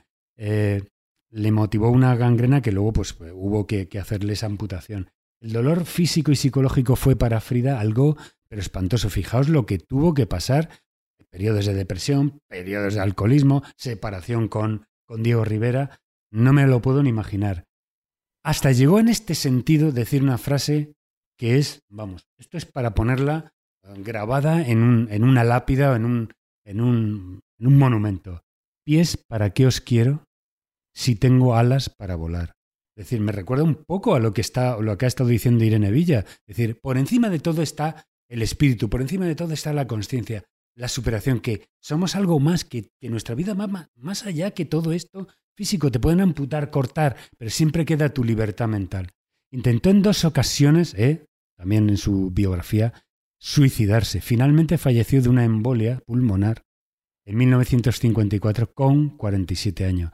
La verdad que fue un ejemplo de superación y renacimiento continuo, un resurgir desde la adversidad, donde encontró, eh, mediante esa especie de sufrimiento, nuevos horizontes que no hubieran cabido ni hubieran venido a ella de ninguna forma si no hubiera pasado así. ¿Y por qué he traído al, a colación a Frida? Yo me he sentido siempre muy emocionalmente vinculado a Frida porque es que a mí me pasó lo mismo que Frida. Me pasó de alguna forma un accidente de tráfico a los 20 años eh, dimos vueltas con el coche, me salí, me caí en el asfalto, me cogieron, yo me quedé con la columna hecha a polvo. Estuve un año eh, pintando boca arriba en la cama. Por eso sé que cuando miréis, em, queridos oyentes, las fotografías de Frida pintando boca arriba en la cama, y además que tomaba sopa con pajita y no podía hacerlo de otra forma, eh, mm, a ver, mm, es, es como un paréntesis de decir, a ver, yo podría haber pintado, podría haber llegado hasta aquí si no sufrí ese accidente. Yo tuve el primer año de Bellas Artes. Nunca lo sabrás, Marcos. Con un corsé desde el, desde el pubis hasta la clavícula, iba totalmente recto, iba a las clases así. Eh, quiero decir que, esa especie de, superación que me dio el ejemplo de, de, esta mujer, eh, la verdad es que te revuelve y te hace una especie de revolución en tu, en tu propio ser que te da alas pues para, para, volar. De hecho, yo me acuerdo que me venía gente a ver, estaba boca arriba, me, venía a ver CSP, me venía a ver artistas de la movida, me a, pues, a, darme ánimos. Y yo me acuerdo que me vi tan, tan arropado que dije, tío, aquí hay algo más, aquí hay algo más, tengo que seguir. Y seguí, seguí, seguí, seguí. Y es, mm, de hecho, ah, una cosa que me pareció una sincronicidad alucinante es, hubo un concurso llamado primer certamen de pintura nacional Frida Kahlo y como homenaje yo me presenté. Pues lo gané. Gané el primer premio. Era tu destino, está claro. Entonces dije, bueno, ahí hay algo que esos clavos, esas lágrimas, los clavos sé de qué son, porque son esos, esas punzadas que te da cuando la médula espinal intenta soldarse y no se puede, pues eso es lo que sentía Frida Kahlo con, con, con esa, esa, especie de padecimiento y ese largo, ¿no? Y me ha parecido que es como, como la gran sufridora, pero a la vez la gran lección, ¿no? Y mm, mm, mm, esa filosofía me da para pensar que una herida es una puerta siempre. Esta, esto mal que estamos pasando, esta pandemia, este virus, esta gente perdida, esto es una puerta, una herida, es una puerta por la que entra un conocimiento y me acuerdo siempre pues de, de, la noche oscura de San Juan de la Cruz, nuestros queridos místicos, Santa Teresa, que aprovecharon esas, esas malas sensaciones, esas malas vivencias para sobreponerse y por supuesto elevación espiritual, ¿cómo no?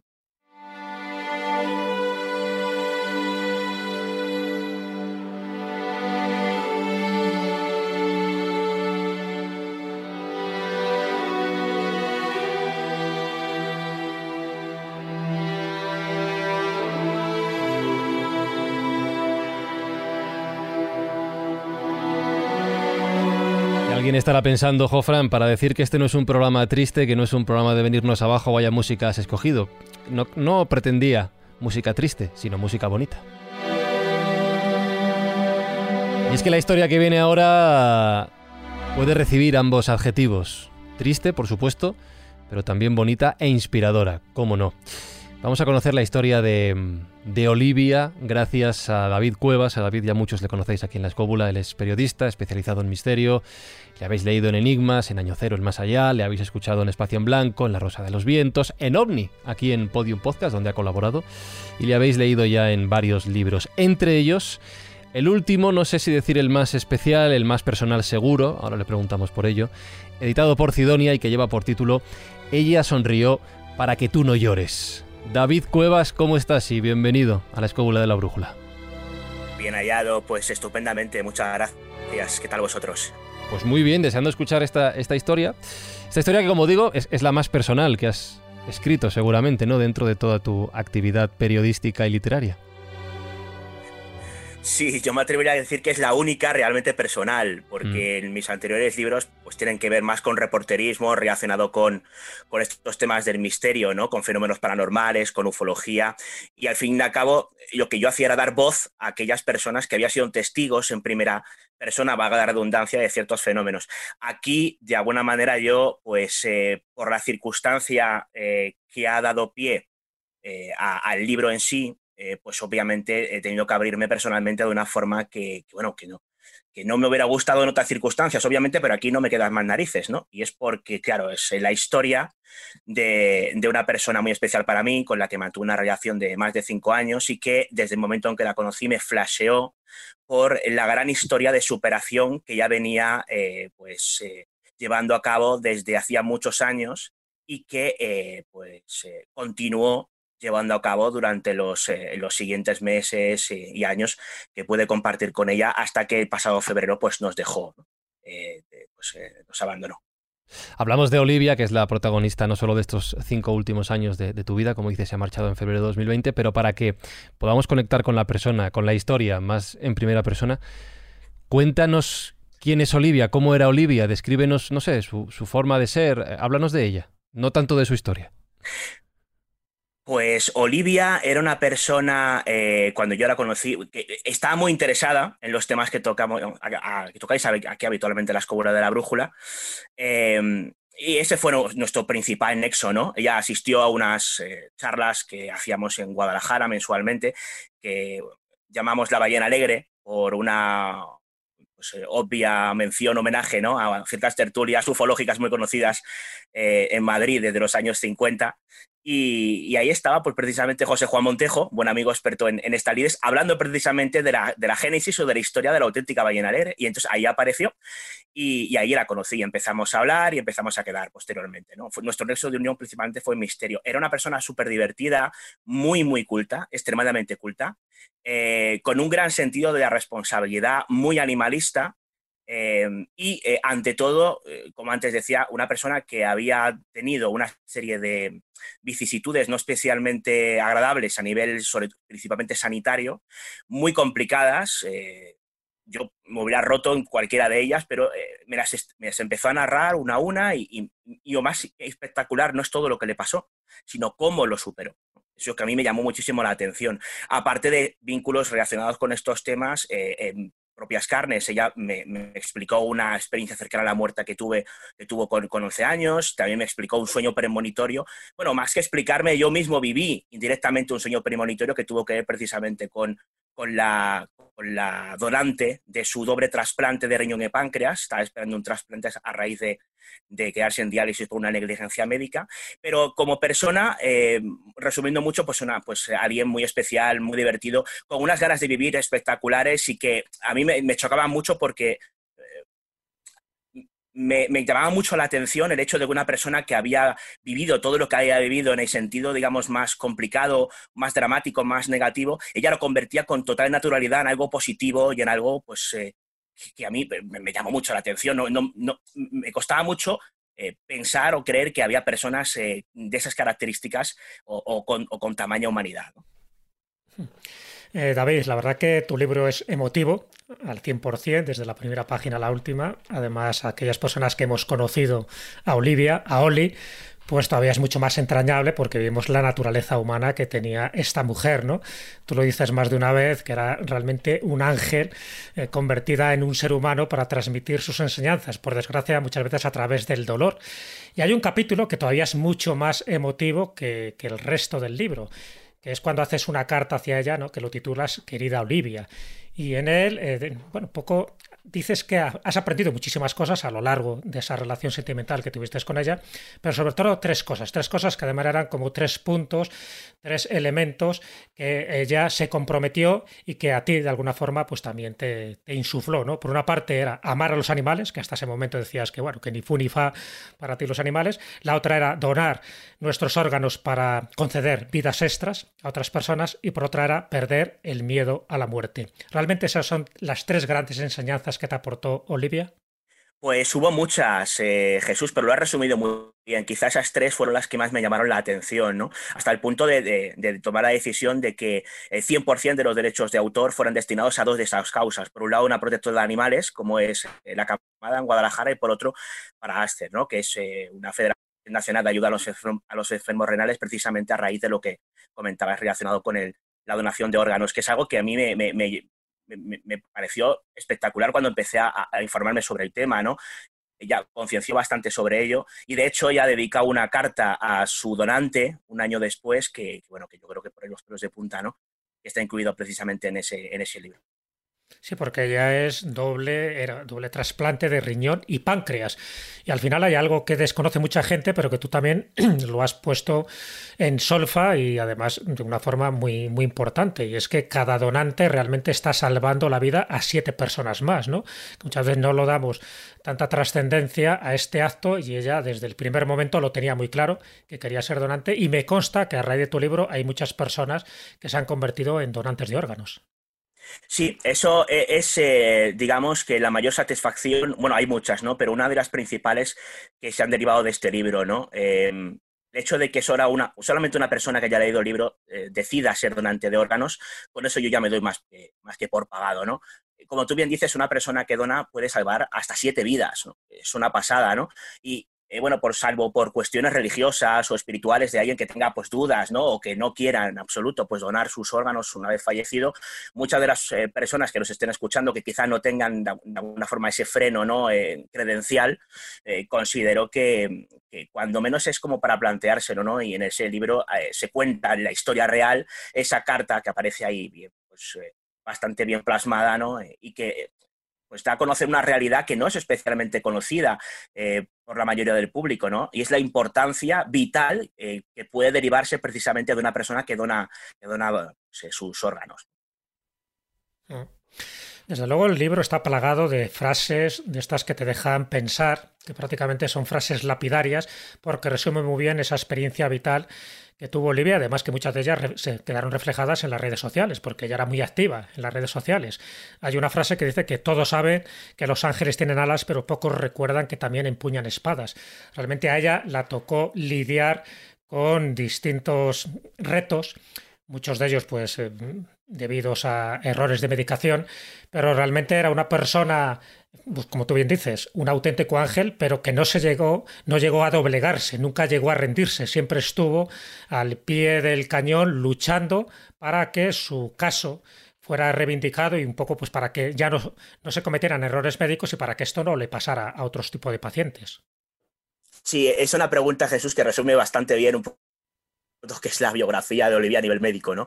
Efectivamente, ya desde pequeña ya tiene un, trauma infantil, luego eh, pues, eh, termina siendo diabética, está a punto de fallecer, bueno, en los años posteriores tiene una depresión de la que sale, se llega a quedar ciega, o sea, expresa de una negligencia médica que es brutal, que se describe en el libro eh, de forma bastante pormenorizada y, y, que es increíble lo que se deriva de ella, ¿no? Porque hay muchas personas que piensan que cuando hay una negligencia, lo lógico y lo normal, obviamente, es denunciarla. Pero quizá lo que no todo el mundo sabe es que algunos médicos incluso llegan a eh, recomendar a las personas que se han sentido agraviadas por una de estas negligencias, les animan a no denunciar precisamente porque eso puede tener más complicaciones aún para una persona que ya se convierte en paciente de alto riesgo y que depende su vida a partir de entonces de los médicos y que son esos médicos los que tienen que decidir en una operación de alto riesgo si esa persona se la opera o no se lo opera, por ejemplo, ¿no? O circunstancias que tienen que ver con, cómo, esto yo mismo lo he, percibido, como en, ocasiones entraba la enfermera eh, para darle la medicación a Olivia en un, digamos, en un, en posoperatorio eh, meses después por una complicación que tuvo derivada del trasplante y, y, esa enfermera le daba la medicación equivocada. Y cuando ella le discutía, porque ella era muy estudiosa de lo que padecía y de lo que tenía que tomar había cierta medicación que ya no tenía que tomar porque ya, pues ya no era diabética. Bueno, pues se lo discutía y finalmente salió, lo confirmó con el médico y cuando entró dijo, ay, discúlpame que tu historial médico está desactualizado. Eso, yo he sido testigo de eso, ¿no? Y eso es una realidad hay miles de personas que mueren precisamente por medicación equivocada. Así que aprovecho los micrófonos de la escóbula para recomendar a todos los que nos escuchen que si pasan por una operación o cualquier lance médico, que estudien muy bien lo padecen y sobre todo lo que tienen que tomar, porque los médicos, aunque son excepcionales y realizan una labor encomiable. Y la sanidad, sanidad española es, eh, bajo mi humilde opinión, eh, la envidia de muchísimos países, no solamente europeos, sino mundiales. Algunos médicos, pues también son humanos, obviamente, bueno, todos lo son, pero algunos más que otros, y en ocasiones suceden este tipo de, cosas, ¿no? Y en respuesta un poco a la pregunta, pues efectivamente, ella pasó todo ese tipo de problemas y pese a tirar la toalla, pese a decir, bueno, ya está bien, ¿no? Porque cuando salía de una, entraba en otra, pese a todo ello, eh, siguió adelante con una sonrisa por bandera e incluso eh, sonriendo para que otros no llorasen. Hay una nota muy significativa pasó en varias ocasiones, y explicar un momento muy delicado de salud en el que llegó a quedarse incluso ciega, eh, que su, familia más cercana, sus padres, sus hermanos lo estaban pasando realmente mal, y su reacción ante ello era disfrazarse de payasa para hacerles reír, ¿no? decir, a mí me parece una, actitud que ah, me, sorprendía. O sea, esto sí que es paranormal, o sea, ¿no? En comparación con historias que había seguido, ¿no?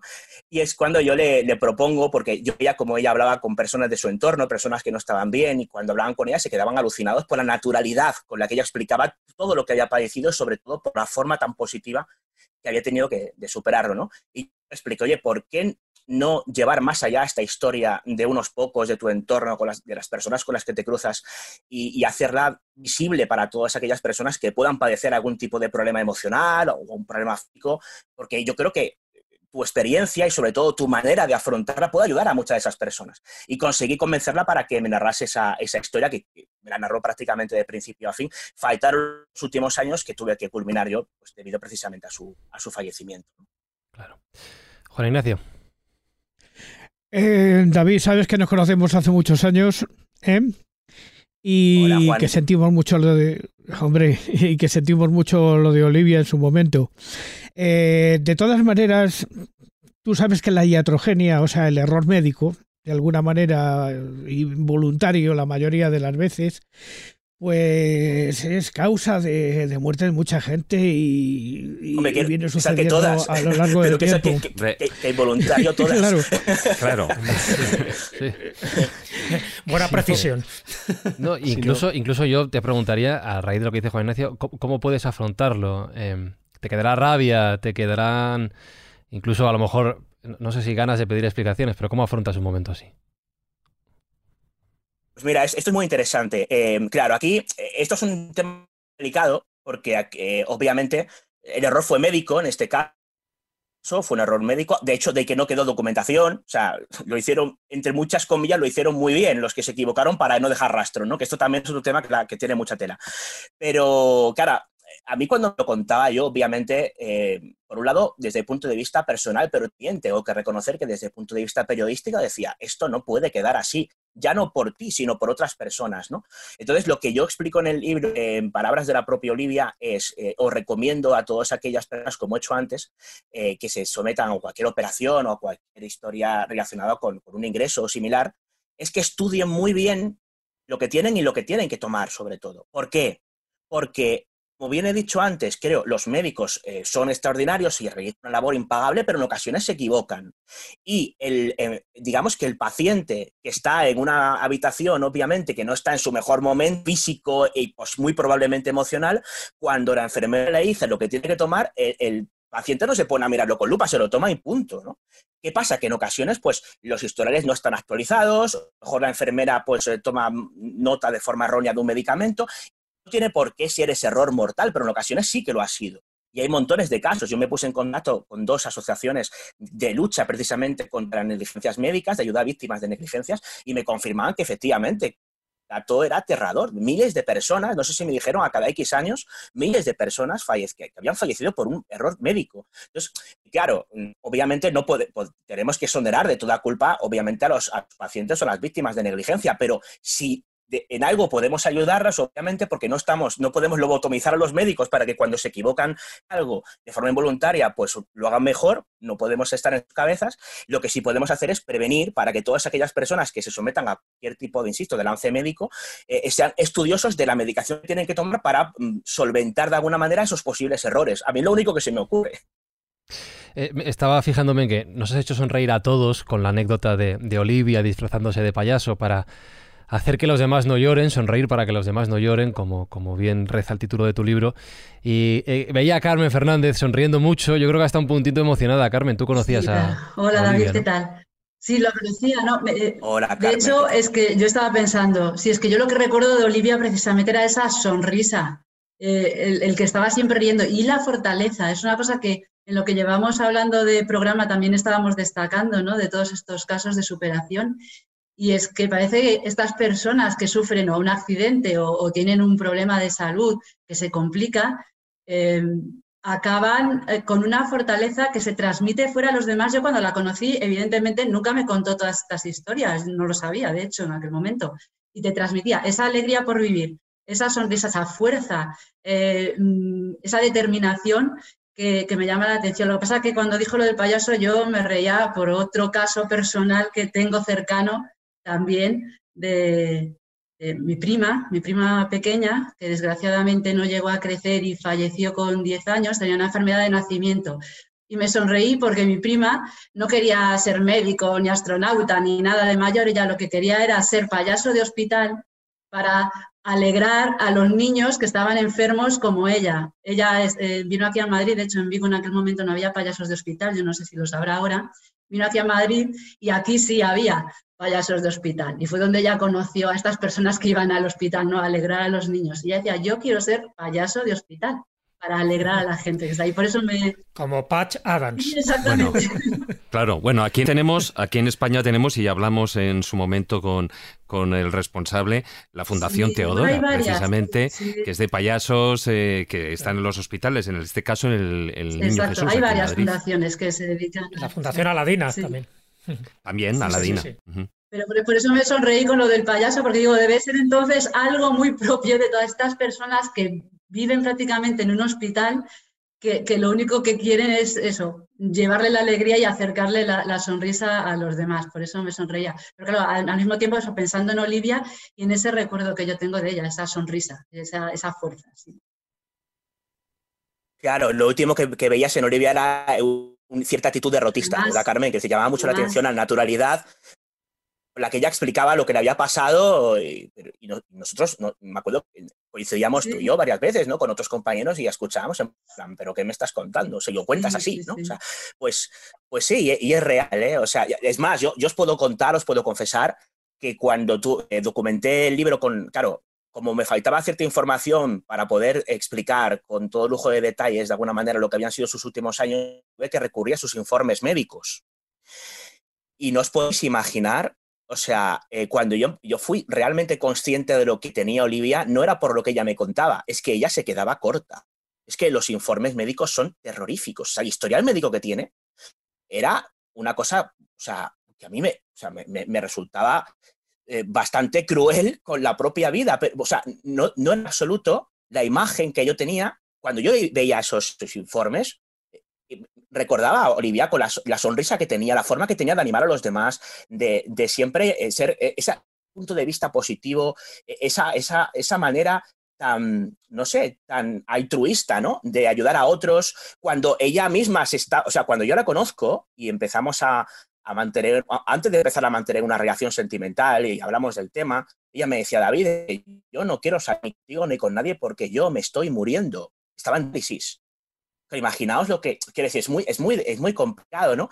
Y pese a ello, pese a estar muriéndose, ella se hablaba, eh, salía, eh, sonreía a todo el mundo, hablaba con, tenía un ánimo contagioso a los demás. Cuando hay alguien que no estaba bien, hablaba con ella y se contagiaba de su alegría. Y, muchas de esas personas desconocían lo que realmente estaba padeciendo esa persona, ¿no? Me parece algo, sinceramente, heroico y a lo que yo creo que jamás podría, podría inspirar. Se intenta, obviamente, pero yo tengo que ser honesto, ¿no? Y ahí me, cuesta mucho. Y la verdad era algo bastante espectacular, ¿no? Además de eh, el, punto de vista eh, o, esa, esa forma de ser digamos, en pro de los animales, ¿no? Lo animalista que fue Olivia hasta las últimas consecuencias, eh, se, convirtió a, vegetariana, incluso algunos médicos le recomendaron eh, que tenía que comer carne por una serie de elementos de nutrientes y ella se negó, eh, o sea, que, a mí me, parecen increíbles, ¿no? O sea, de hecho, en el libro hay un par de prólogos, tanto de Silvia Barquero, que es la expresidenta del PAGMA, como de Luis Miguel Domínguez, que es el presidente de Lobo Marley, eh, además de un epílogo, por cierto, de la presidenta de la Organización Nacional de Trasplantes, ¿no? de Beatriz Domínguez Gil, que me pareció muy valiente el hecho de probar un libro de estas características, que, de, una serie de cuestiones que vienen precisamente por una negligencia. Hombre, yo creo que dos características que tenía Olivia, y tú lo acabas de decir, era ese optimismo vital, esa alegría, esa sonrisa que siempre tenía, y su afán por ayudar a los demás. Además, ella decía que la salía del corazón y que no estaba pidiendo para nada ninguna recompensa o ninguna oración para ella, sino sencillamente que lo hacía porque tenía la necesidad de hacerlo. Y esto es una pregunta que te quería hacer a ti a nivel personal. David Cuevas ¿Ese David Cuevas antes de conocer a Olivia es el mismo David Cuevas después de conocerla y por desgracia después de que haya desaparecido? Eh, no. no, no, no. Y además podéis dar algunos de los que me conocéis un poco. No, no. Eh, ella me cambió muchos sentidos. Lo un poco. Antes comentabas la carta esta, ¿no? Que, que yo escribo unos meses después de su fallecimiento, que, en fin, yo ahí me abro en canal, quizá demasiado, cuando lo escribí no era consciente de lo que estaba escribiendo hasta luego, meses después, mirando las galeradas, estas cosas que miramos algunos que escribimos libros. Bueno, entre vosotros, juntándolos todos, tenéis como 50 o 60, yo solo tengo tres, ¿no? bueno, solo con Carlos ya hay 50, o sea que... bueno, es verdad, pues vamos a dejarlo cerca de un centenar. Eh, y claro, al revisar galeradas decía, ostras, yo he escrito, y lo más importante, esto debería publicarse, estuve triste de quitarlo, pero dije, mira, vamos a ser honestos, el momento emocional en, que, en el que lo escribí, vamos a mantenerlo, ¿no? Porque estaba de alguna forma dando a conocer una, una vertiente de mí que yo no, no, sabía o no tenía muy claro si quería que la gente conociera. ¿no? Soy, eh, yo soy muy extrovertido, vosotros lo sabéis, pero soy muy celoso de mi intimidad. O sea, eh, y en este libro he tenido que vulnerar un poco precisamente ese aspecto, porque consideraba que si se contaba la historia de Olivia, había que contar todo, ¿no? Incluyendo la perspectiva, obviamente, de la persona que lo cuenta, en parte, que soy yo, ¿no? Entonces, eh, pues una cosa obviamente llevó, llevó a otra. Pues esto desde luego tiene mucho mérito y te doy la enhorabuena simplemente por ese ejercicio de contar la historia de Olivia y contar la tuya, por supuesto, volcar esa parte más personal en el relato que espero que inspire a muchísima gente a seguir adelante y hacerlo con una sonrisa como ella misma, como Olivia hacía y además transmitía a, lo demás, a los demás. Ella sonrió para que tú no llores, editado por Sidonia, escrito por David Cuevas y además, como ya hemos dicho, recuerdo, los ingresos, los beneficios de este libro tienen un fin benéfico, así que solo el hecho de comprarlo estará ayudando a ayudar a más personas. Así que David Cuevas ha sido un placer conocer a Olivia, los que no teníamos la, oportunidad en vida de esta manera, en esta conversación contigo, a través del libro también, por supuesto, y un gustazo haber charlado contigo este ratito aquí en la escóbula de la brújula. Pues muchas gracias a vosotros y la verdad es que ha sido un, honor ¿no? el poder haber contado una historia de estas características de alguien que no es un gurú espiritual, que no es una persona famosa, que es una persona anónima, como cualquiera de, los eh, oyentes de la escóbula de la brújula o como cualquiera de nosotros mismos, persona normal y corriente, que padeció una serie de adversidades y que tomó la decisión, en vez de toalla, de no solamente tirar para adelante con un aspecto muy positivo, sino de reír para que otros no llorásemos.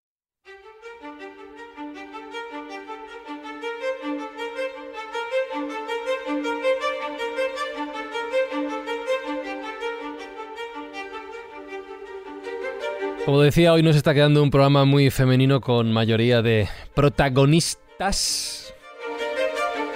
Acabado en A mayúscula. Sí, porque protagonistas no queda bien. ¿eh? Protagonista no queda bien, no.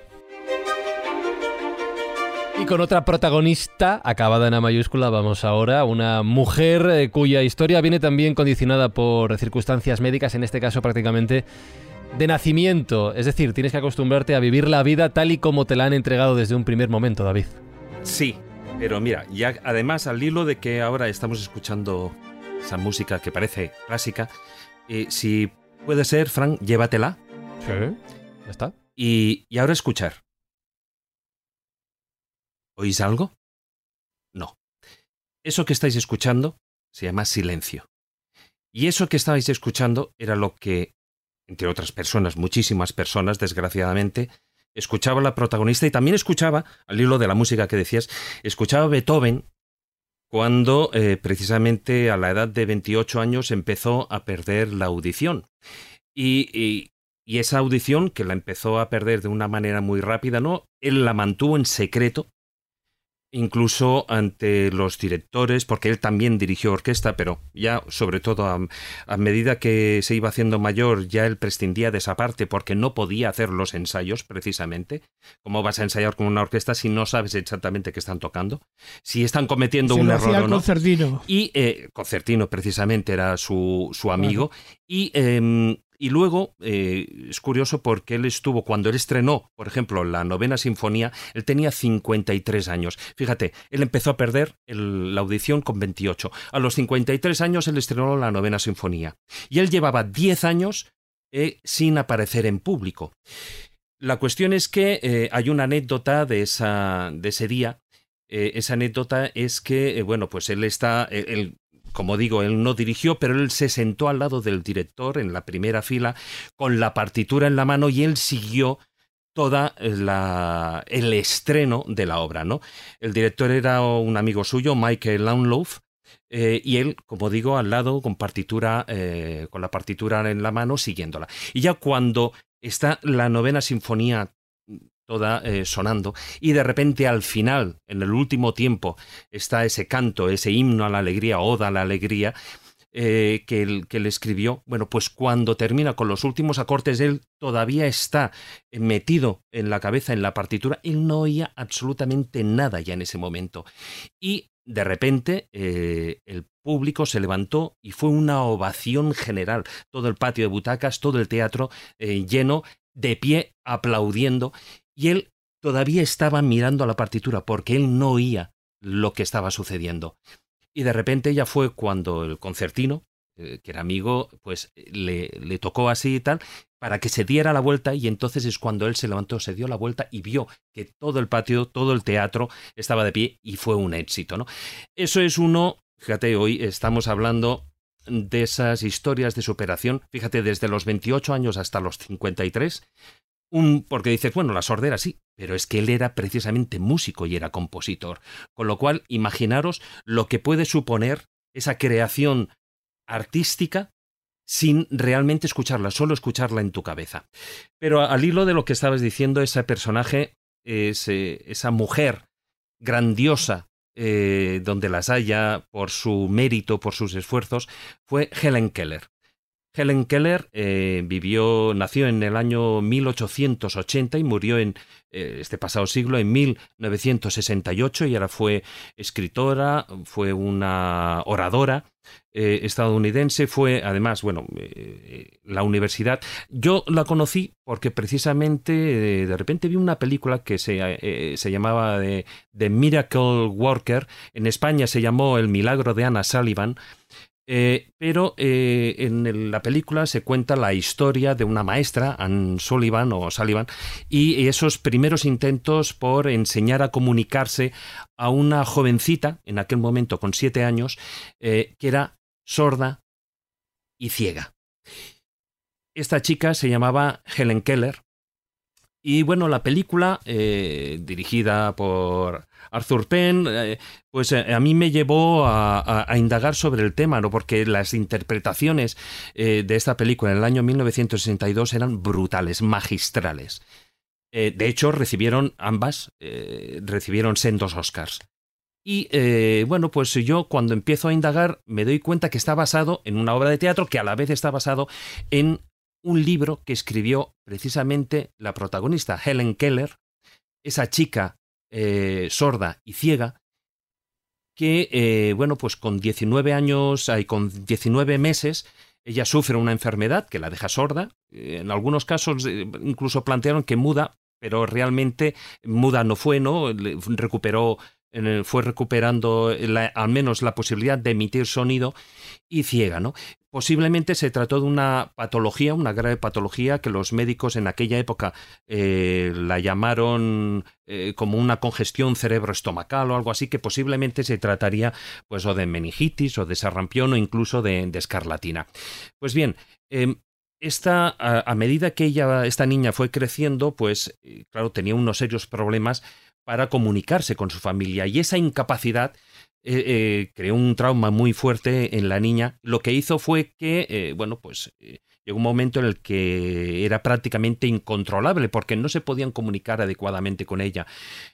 y ya llegó un momento en el que cuando tenía siete años, los padres ya decidieron, porque se les, no, sabían cómo enfrentarse a ese problema, em, y decidieron buscar esa ayuda. En este caso, bueno, pasaron por diferentes instituciones y hasta que acabó en, el Instituto Perkins para ciegos y, allí pues le enviaron a, a, una joven especialista, Anne Sullivan, ¿no?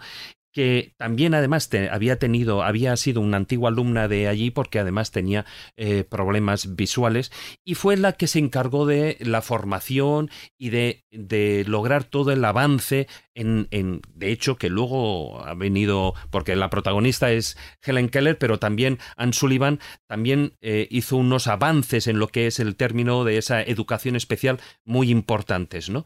A partir de entonces. Bueno, pues eh, en la película se ve y yo la recomiendo que la vean porque ya os digo, eh, incluso después ha, existido un remake, ya me parece en el año 95 o en la década de los 90 ya existió otro remake, pero esta película del año 62, 1962, con Anne Backford, bueno, es brutal. Eh, se ve como entre ellas al principio no hay una manera de, de comunicarse hasta que con el tiempo porque claro, era como, como si fuera una niña salvaje prácticamente, ¿no? Pues además con los instintos muy desarrollados, instintos de hambre, instintos de violencia, cuando no conseguía lo que ella quería, o no sabía, o no lo hacían.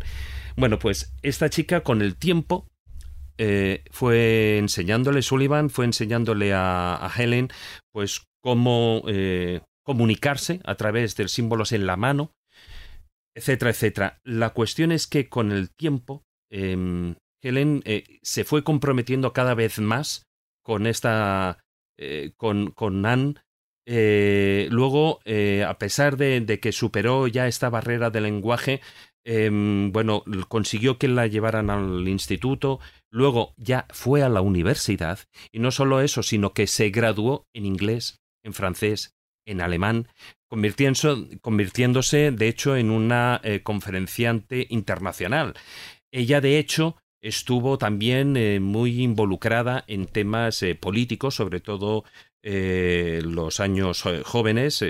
leyó en, libros ya pues de, de Marx, de, de Engels también, etcétera, y estaba bueno muy muy relacionado también incluso con lo que fue la internacional posteriormente todo el tema socialista, esa internacional socialista, pero lo que sí que es el, ese triunfo de, de superación de una persona que siendo sorda y siendo ciega, de repente aprende a comunicarse cuando no sabía hablar, aprende y no solo eso, sino que se convierte en una conferenciante a nivel internacional. Entonces, yo creo que es dentro de esa superación personal, y no quiero extenderme mucho más, pero dentro de esa superación personal, yo creo que mm, hemos estado hablando, bueno, problemas de, de que te falten miembros, pero ¿qué haces tú cuando no ves nada, cuando no oyes nada y parece que el mundo que te envuelve es una cueva? No existe. No existe salvo por el contacto físico me parece que su historia es abrumadora y de hecho eh, cuando se habla de superación personal, incluso posteriormente, incluso con grandes deportistas, es una de las personas que más se tiene en cuenta, porque además no estamos hablando de estos de día de hoy, ¿no? Sino que estamos hablando de una persona que nació en el siglo XIX, que en el año, cuando ella tenía 23 años, fijaros, ya había escrito ese primer libro, el que dio paso esa eh, eh, la historia de su vida, ¿no? En el año 1903 lo escribió y que eh, bueno, pues me parece una vida bárbara y para tener muy en cuenta.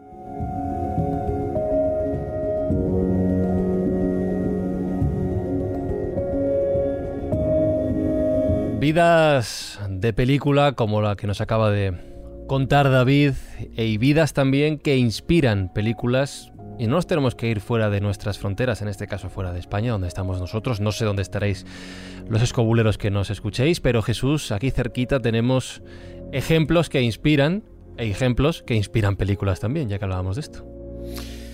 Sí, la verdad es que no tenemos que irnos muy lejos para encontrar historias de superación, historias inspiradoras y motivadoras en personas españolas que todavía viven. He querido buscar. Tenía varios ejemplos, os los contaré uno, ¿no? Eh, tenía el ejemplo de, Álvaro Vizcaíno, ¿no? Que escribió un libro que se titula Solo y que hay una película que recomiendo que también se titula así, Solo, dirigida por Hugo Stuben. Pero eh, ya, como vamos en la recta final y ya vamos muy justitos de tiempo, solo quería contar un caso de los muchos que tenía.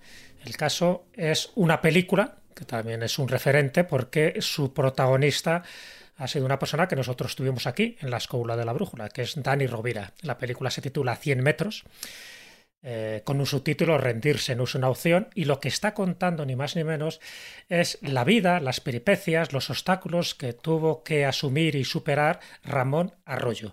Ramón Arroyo, a sus 32 años, era un joven que tenía un futuro por delante, os podéis imaginar, casado, estaba esperando un hijo, pero en aquel momento le diagnostican esclerosis múltiple. Ya sabéis que es la enfermedad de las mil caras porque nunca se sabe qué brotes vas a tener, en fin, y la medicación que sería la más adecuada. Y que es una enfermedad neurodegenerativa, crónica e incurable. Y cuando preguntó al médico, claro, él se quedó estupefacto con el diagnóstico y preguntó al médico qué debía hacer para cuidarse, si tendría que hacer ejercicio, si eso le podría ayudar para su recuperación. Y los médicos le dijeron que aparte de ser inútil, ni siquiera iba a poder recorrer 100 metros. Él se lo tomó como un reto personal, como diciendo, este es el futuro que me espera, que ni siquiera puedo caminar 100 metros. Bueno, pues 11 años después, Ramón Arroyo completaba un Ironman, que ya sabéis que es la prueba de triatlón más exigente del mundo, que consiste en nadar 3,8 kilómetros en aguas abiertas, pedalear 180 kilómetros en bicicleta y correr un maratón de más de 42 kilómetros en menos de 17 horas. Bueno, pues esta prueba de máxima exigencia lo consiguió completar y lo han conseguido completar hasta el momento solo cuatro enfermos de esclerosis múltiple. Uno de ellos es Ramón Arroyo. La película está dirigida por Marcel Barrena, ya sabéis, interpretada por Dani Rovera, también por Carla Rejalde. La verdad que la película es emotiva y sobre todo sabiendo que está basada en un hecho real. La esclerosis múltiple la sufren más de 60.000 personas en España y desde luego las frases que hay, que están intercaladas en la película, desde mi punto de vista son muy motivadoras y son muy inspiradoras por eso, por un caso de superación personal de hacer un Iron Man, ni más ni menos alguien con esclerosis múltiple. Una de las frases, y con esto termino, es que dice el protagonista, dice, todos tenemos una enfermedad degenerativa e incurable llamada vida. Y yo añadiría, ¿no? vista la película y visto el testimonio, es verdad que se llama vida, pero por delante tenemos etapas, tenemos retos, tenemos experiencias por afrontar, sin rendirnos nunca, porque eso es lo que hizo Ramón Arroyo y eso es lo que ha servido ya de inspiración para muchísimas personas que los límites muchas veces no están en lo que nos dicen los, médicos, sino que los límites están en nuestra capacidad interna de poder superar esos límites, sabiendo efectivamente que cada uno tiene nuestras limitaciones, pero sabiendo también que nunca te puedes rendir, que tenemos más capacidades de las que nos dicen y que somos capaces de alcanzar muchas veces con nuestras manos el cielo. Me encanta esa película, eh, Jesús, yo te aseguro, o sea, yo cuando la vi me quedé alucinado por el excelente trabajo tanto de Carra Alejandre como de Dani Rovira, que lo tuvimos aquí en el programa, que también es un ejemplo, como antes decías, ¿no? Un ejemplo de superación, además muy reciente y desde que, bueno, su paso por la escóbula fue magnífico. y, que aquí que Dani Rovira, ya que habéis mencionado y que es de la casa. No, y que, está, y que hace poco le veía entrenando con Javi Gómez Noya, o sea, que otro que está corriendo. o sea, es brutal. Y desde aquí, bueno, pues por supuesto, ese saludo general que todos le brindamos. Un abrazo que le mandamos. Claro que sí, David, claro que sí. Un abrazo también para, para todos los que componen esa película, porque nos hemos olvidado también de Alejandra Jiménez, pero es verdad que Dani Rovira, antes de hacer esta película, él no sabía que al final iba a tener que pasar otro maratón físico eh, y emocional con la enfermedad que tuvo que afrontar, que por suerte pues ha salido muy bien de ella.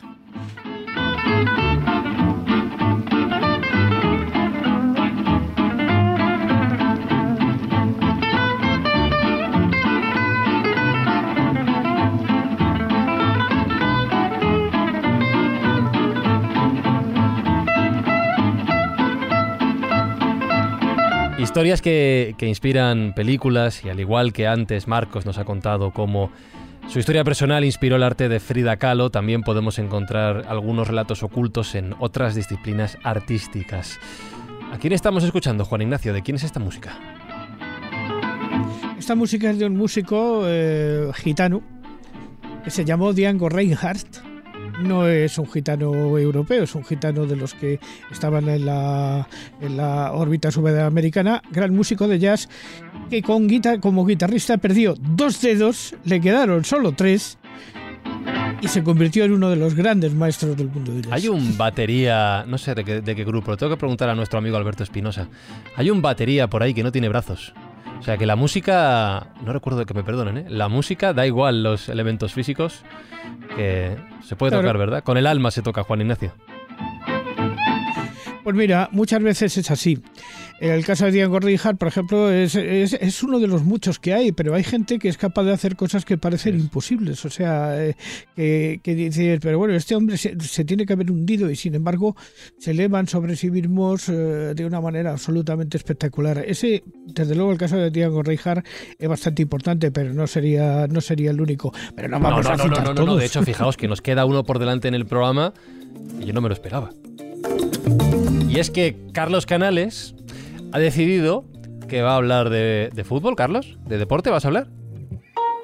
Sí, pero lo sorprendente es que el deporte ha salido varias veces a lo largo hoy de, la, tarde. Ha salido de una manera constante.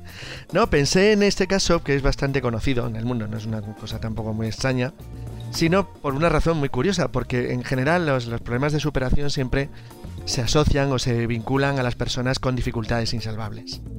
Aquí no el personaje el que vamos a hablar era alto, era atlético, era guapo, era rico, tenía una educación fabulosa y no tuvo ningún problema en su vida, en principio.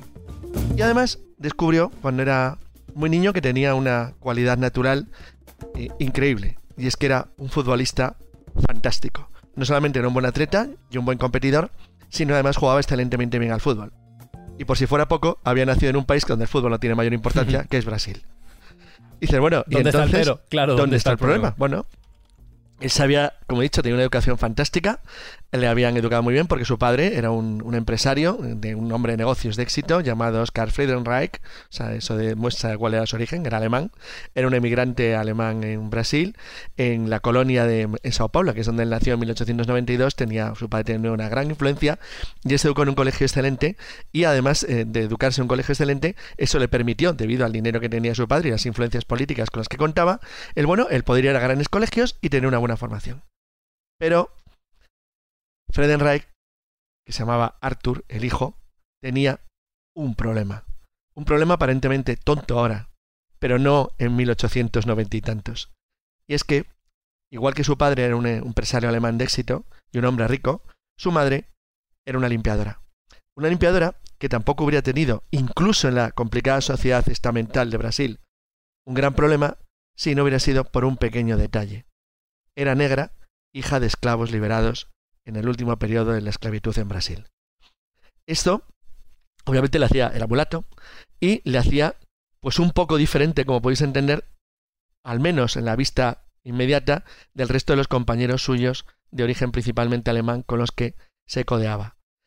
La situación eh, podía parecer ya un pequeño disparate, pero era más complicada todavía porque, a pesar de que todo el mundo era consciente que ese niño jugaba increíblemente bien al fútbol, no le dejaban no le dejaban jugar como él quería, porque las categorías importantes y los lugares importantes se reservaban, y hablo de Brasil, solamente a blancos. La consecuencia es que, a pesar de los esfuerzos que hizo su padre para incorporarle a los mejores clubes y a los mejores lugares donde poder desarrollar sus habilidades, no podía ir a la piscina, no le dejaban jugar al tenis, no le dejaban practicar deporte y no le invitaban a las fiestas.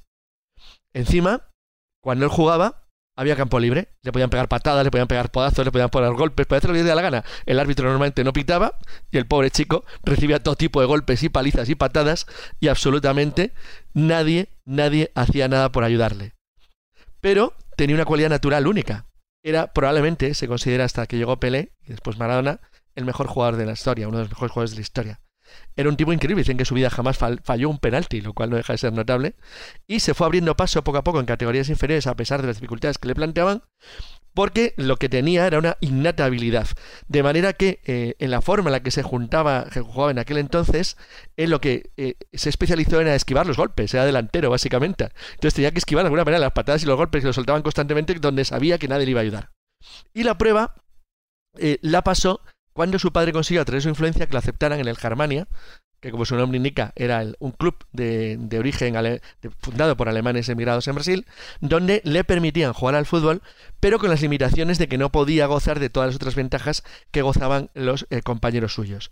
Para colmo, encima, aparte de atlético, competidor, competente y un gran jugador de fútbol, y Encima era muy guapo, tocaba excelentemente bien la guitarra y bailaba de puta madre. tenía todo. Entonces, claro, empezó a tener lo que hoy llamaríamos fans. Había por ahí detrás y dejó este tío. Y esos fans tenían una característica muy curiosa. Es que eran básicamente mujeres. Con lo cual, que encima estaban apartadas en aquel entonces no solo el deporte como el fútbol, sino de incluso su contemplación, en cierto modo. Era una cosa que no era tan abierta, aunque se podía. Entonces, bueno, el caso es que él fue ganando fama y finalmente en 1914, cuando ya era un, jugador eh, reconocido, porque en 1910 por fin le habían permitido eh, competir ya en, el, en, un, eh, en, equipos ya de selecciones del estado del que él vivía, en el estado de Sao Paulo, pues consiguió por primera vez jugando con su equipo imponerse en un amistoso a la selección argentina, que entonces era uno de los mejores, como ahora, equipos del mundo. A partir de ahí, ya jugaba también que, eh, aunque era no dejaba de ser una, especie de, anomalía dentro de los combinados equipos brasileños de la época, se le permitió por la Confederación Brasileña jugar un partido en 1914 que había organizado la Confederación Brasileña de Deportes contra el Exeter City, que es un equipo inglés, entonces los mejores jugadores del mundo, y eh, le permitieron jugar en un partido donde cuando empezó a demostrar sus habilidades, pues los ingleses, digamos que entre comillas, acabaron perdiendo los nervios. La verdad es que el partido acabó siendo una especie de, maraña de patadas, golpes y puñetazos y acabó sin dos dientes, acabó con, una acabó un poquitín perjudicadillo, pero a pesar de acabar un poquito perjudicadillo, marcó el gol de la victoria, ganó su equipo 2-0 y se convirtió en una estrella local. Todo lo demás que ocurrió a partir de entonces fue, fueron hitos que él fue generando dentro del deporte brasileño. Por supuesto se convirtió en el primer no blanco que formó parte de la selección del, Brasil. Por supuesto se convirtió en el primer, en el, en el gran jugador de la primera victoria de la selección eh, brasileña en un partido internacional oficial contra Argentina. Y finalmente acabó eh, su gran éxito cuando por fin, en 1919, consiguió que su país ganara eh, la Copa, la Copa América, que es la, la Copa de Naciones más antigua del mundo, nada menos y nada más que a Uruguay el gran rival eterno de los, de los brasileños y en aquel entonces probablemente la mejor selección del mundo. La verdad es que eh, se convirtió en algo tan famoso que incluso los uruguayos empezaron a admirar de tal forma que le dieron un apodo que le hizo famoso en América entera, el Tigre, y eh, que llevó a, bueno, a, a, Zibeki, que era el gran jugador eh, uruguayo de Firdel, que era alguien al que no podía vencer fatiga de ningún tipo. La verdad es que eh, una vez que se consiguió ese triunfo, se le, hicieron canciones, les pusieron sus botas en la principal tienda de, Sao Paulo y se convirtió en una persona que formó parte prácticamente ya del folclore. Cuando se retiró en 1935 en un partido contra el equipo argentino River Plate, era ya una de las personas más conocidas no solamente en Brasil, sino en toda América, y fue una persona que cambió completamente el destino del fútbol de Brasil. Hasta el extremo de que parece mentira el que alguien pueda decir todavía hoy que hubo un momento en la historia en el que el equipo eh, brasileño no tenía negros en su selección. Bueno, pues este es el caso de Arthur eh, Friedenreich, un verdadero prodigio del fútbol y uno de los jugadores más sorprendentes de la historia de Brasil, porque se sigue considerando la persona que más goles ha metido en la historia de la humanidad. Puedes escucharnos y leernos en redes sociales. Busca La Escóbula de la Brújula en Facebook, Twitter y YouTube.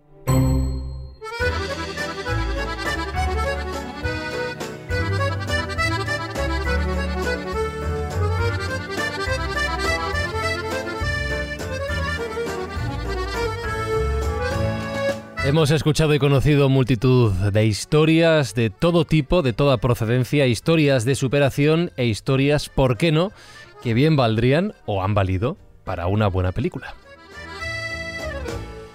Y hablando de cine, hablando de películas, está ya aquí con nosotros desde Vancouver Pepa Yausas para recomendarnos un título para estas fechas, ya que hay algo más de tiempo, para conocer una historia más en la gran o en la pequeña pantalla. Saludos a todos desde el otro lado del charco. Para una invitada tan sumamente especial e inspiradora os he traído una de esas películas que ponen los pelos de punta y que seguro que la mayoría de vosotros conocéis. La escafandra y la mariposa, basada en la historia real de un editor de la revista El, que como sabéis sufrió un gravísimo accidente que le costó padecer esa situación tan espantosa y terrible que se ha dado en llamar el síndrome del cautiverio. Es decir, el cuerpo se queda total y completamente paralizado, pero la mente sigue funcionando perfectísimamente bien. La única comunicación que este señor, que se llamaba Jean-Dominique Bobby, tenía con el exterior era su ojo izquierdo y con el movimiento del párpado de este ojo absolutamente paralizado, sin poder mover nada, sin poder hablar, sin poder hacer nada más que mover un párpado, este señor escribió un libro dictándolo letra por letra contando su experiencia, lo que pasaba ahí dentro y cómo se sentía ahí dentro.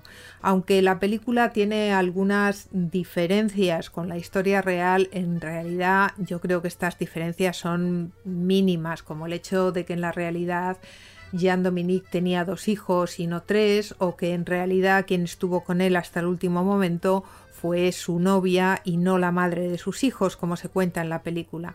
Pero creo que lo realmente interesante es tener la oportunidad de aproximarnos escasamente a la experiencia tan terrible que sufren muchísimas personas, la mayoría de ellas desconocidas, la mayoría de ellas sin nombre y de las que nos olvidamos en aras de la admiración que sentimos por aquellos que nos dejan un legado tan absolutamente imprescindible para el crecimiento personal y social, sobre todo en los tiempos que nos ha tocado vivir, que dejan mucho que desear en general, como el de este señor, este editor de la revista Él, y como el de la invitada que habéis traído hoy. Muchísimas gracias por haber convertido la vida en un testimonio de lo que debería ser para todos nosotros un ejercicio de superación personal. Si no tenéis el estómago un poco hecho, es una película que no sé si os recomiendo ver, pero si de verdad os interesa tratar de dar un paso más allá y de salir de las miserias personales, creo que documentos como el de la invitada de hoy y el de esta película son absolutamente imprescindibles. Y lo que sí os recomiendo es la lectura del libro, que es muy cortito pero muy intenso y realmente vale la pena. Os espero a todos en las musas no avisan, ya sabéis, y como siempre, sed buenos, que de ser mala ya me encargo yo. Resistiré herido frente a todos, me volveré de hierro para endurecer la piel y aunque los vientos de la vida soplen fuerte, soy como el junco que se dobla, pero siempre sigue en pie, resistiré. Gracias Pepa, ya que recuerda a nuestra invitada, a Irene Villa. Con ella ha sonado esta canción, este Resistiré del dúo dinámico. En este caso estamos escuchando interpretada por Paula Espinosa, que es una de las concursantes de La Voz de Antena 3, y tengo que decir que me ha gustado esta versión. Resistiré, resistiré. Y justo escuchando Resistiré, Jesús, ha surgido un nombre, un nombre al que Juan Ignacio y Marcos han conocido, es el de Bernabé Tierno, que es otra de las historias que nos pueden inspirar y que además viene bien para cerrar esta edición de la escóbula de la brújula.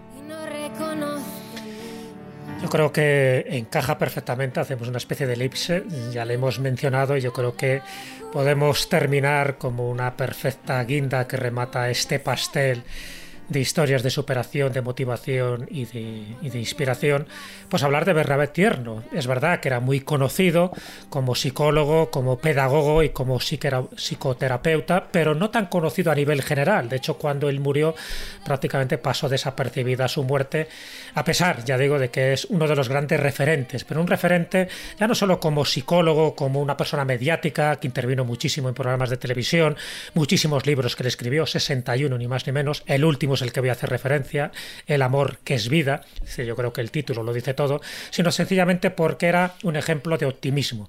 Era una persona que contagiaba sus ganas de vivir y por supuesto a todas las personas que entraron en contacto con él, y aquí tenemos a dos que lo conocieron, todo el mundo coincidía en lo mismo. Una persona vital, una persona optimista, una persona con mucho sentido del humor, que no hay que confundirlo con el buenismo para nada. Él hacía gala de todo esto. Al final de su vida, tuvo un cáncer óseo, como consecuencia de lo cual le tuvieron que amputar la pierna izquierda y al final pues iba en silla de ruedas, tuvo metástasis en el pulmón y llevaba un sombrero porque se le había caído el pelo, pero nunca, nunca dejó de rendirse, siempre sonreía, siempre contagiaba su optimismo hasta el final. Y no solo su optimismo, sino el amor y la energía. De hecho, la palabra amor la utilizó muchísimo en sus libros, muchísimo en sus charlas. Uno de sus libros anteriores es La fuerza del amor y él manejaba una serie de conceptos básicos como era ser positivo, vivir el presente, ser coherente, cultivar la mente y el cuerpo, el sentido del humor y los hábitos saludables, actitudes que Bernabé Tierno transmitió siempre en sus libros.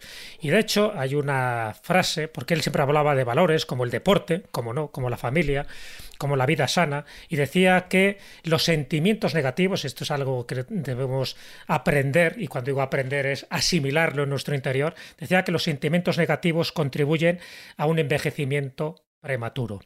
Y una de sus frases, que para mí es una filosofía de vivir, antes de poner una frase suya con su propia voz, que yo creo que es lo interesante terminar este programa con su propia voz, pero una de sus frases, que resume, ya digo, un poco su pensamiento, era, quiérete, gústate, Perdónate, sé feliz y procura que la felicidad no quede solo en ti, que se derrame también sobre los demás. Más feliz que los más felices es quien hace que la gente sea feliz.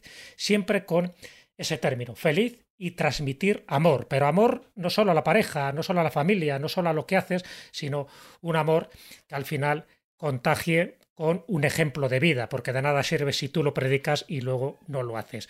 Así que, para terminar, he extraído unas frases que tienen que ver con esta presentación de su último libro, El amor que es vida, que publica en el 2015, y le entrevistan en un programa de radio de Karim Barki que se llama Crea tu vida, y cuando le preguntan un poco por esto que estoy comentando, él dice lo siguiente, cuando ya estaba, ya digo, enfermo, cuando ya estaba en una silla de ruedas, cuando tenía amputada una pierna y cuando le preguntaban un poco si a pesar de todo él seguía siendo feliz. Así que si os parece, escuchamos en la voz de Bernabé Tierno también esa parte de optimismo que siempre intentó insuflar y contagiar a todos los demás. Y el amor es quien te, quien te libera. Por eso el amor que es vida. Sí, sí, totalmente. Porque claro, hay un libro mío que, que, escribí antes con otra editorial que se llama La fuerza del amor. Mm. Pero claro, yo aquí no hablo solamente de la fuerza del amor, hablo del amor que está dando vida constantemente. Y que a mí, como te contaba hace un momento, pues a mí me llama una señora, eh, estaba mi hijo aquí, cogió el teléfono y se la voz de un tío joven, pero pensaba que era yo, y dice, no, no, yo soy su hijo, soy Jesús, soy hijo de Bernabé Tierno. Es que yo quiero hablar con su padre, porque su padre a mí me ha cambiado la vida, he leído sus libros y tal, y, la mujer hizo la introducción, me llama Manuela, y, quiero hablar con Bernabé Tierno. Claro, cuando yo hablé con esta mujer, pues me dijo, es que me he enterado de lo que te ha pasado. A mí no me conoces, pues sabes que no me pones cara, pero yo he leído tus libros y yo sí conozco tu alma, mm. sí conozco tu pensamiento. Y entonces quiero que sepas que voy a estar ahí.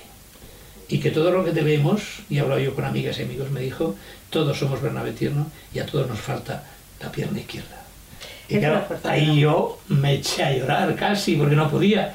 Y me dice, no, no, te lo decimos de corazón, porque ahora estamos contigo. Tú que tanta fuerza nos has dado, pues ahora estamos contigo.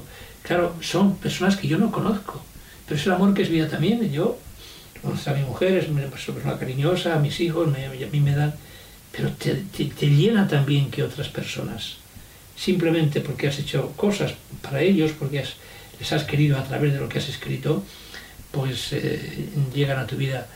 Entonces, mm, el otro día yo pensaba, a ver si estoy un poco loco, porque me pregunta una periodista, dice, entonces tú también te lo estás pasando faltándote la pierna y con tu cáncer, y entonces también te lo estás pasando que prácticamente lo celebras. Y dije, mira, yo quisiera estar con mis dos piernas. Lo que pasa es que como no puede ser, acepto la realidad de saber que yo no tengo la pierna izquierda, pero tengo la derecha, que es muy potente, y tengo un aspecto que me dice todo el mundo que es agradable, que tengo apenas tengo, tengo arrugas, me dice, no sé si ha o no. Ah. Y aquí debajo de este sombrerillo, pues oye, yo llevo mi vida, sigo siendo un poquito coqueto, me encanta estar con la gente y bueno, no maldigo lo que me ha ocurrido. Lo convierto, yo convierto la adversidad, esta adversidad, este, este trauma, este problema, lo convierto en oportunidad. Fijaos que mm, escuchando a Bernabé Tierno, me viene a la cabeza una de las frases que, más ha venido a, la mente a mucha gente durante este 2020, que es, a ver si se acaba ya el año.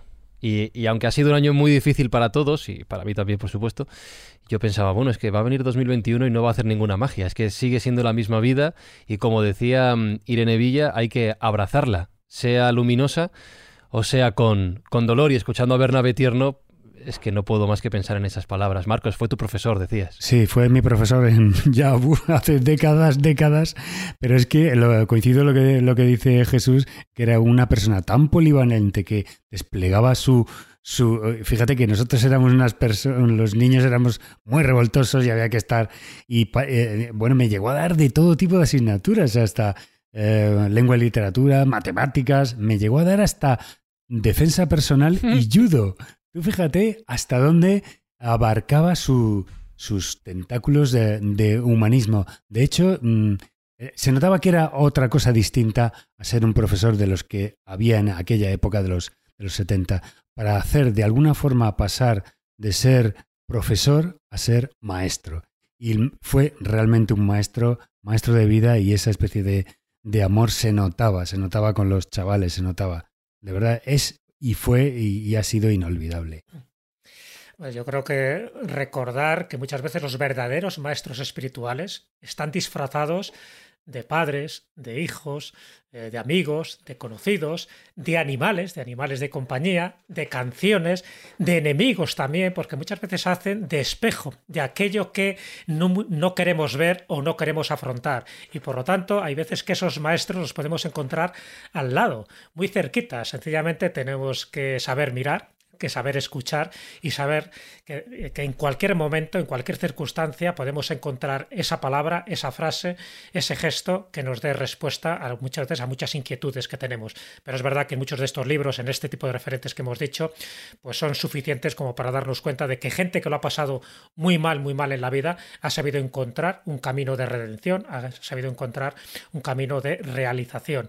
Y eso yo creo que es lo que nos tienes que satisfacer a todos. Darnos cuenta de que cuando llegan mal dadas, podemos hundirnos en la desesperación y en la depresión, pero hay gente que es capaz de salir. Es verdad que con ayuda, es verdad que sin rendirse nunca y es verdad que los límites están ahí, pero nunca desesperar, porque en el fondo la vida no deja de ser un pequeño regalo que cuando las cosas vienen mal dadas hay que tomarlo como un maestro. Los maestros no solo son los espirituales que están en el Tíbet por ahí, sino que hay maestros que muchas veces los tenemos, ya digo, muy cerca de nosotros en forma de con profesiones de gasolinero o de, o de maestros de escuela o sencillamente de nuestro querido amigo, que a veces parece que es medio tonto, pero muchas veces nos da respuestas que nos dejan tambaleando por la exactitud y la sabiduría que ellas tienen. Así que yo creo que esa es la, la enseñanza que yo saco un poco de este programa, que espero que también sea inspirador para muchísima gente que lo escuche.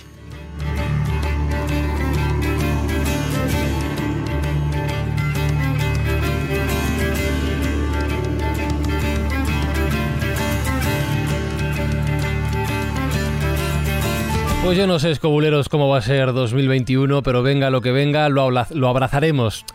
Hombre, mejor que 2020, mejor que 2020. Pues digo yo que sí, ¿no? Digo, digo yo, digo yo, Carmen, ¿no? Será mejor que 2020, ¿no? Bueno, eso espero, si nos llegan las vacunas en algún momento. Bueno, sea. abrazar, abrazar al año, a los amigos a lo mejor todavía al no, año, al año, al año.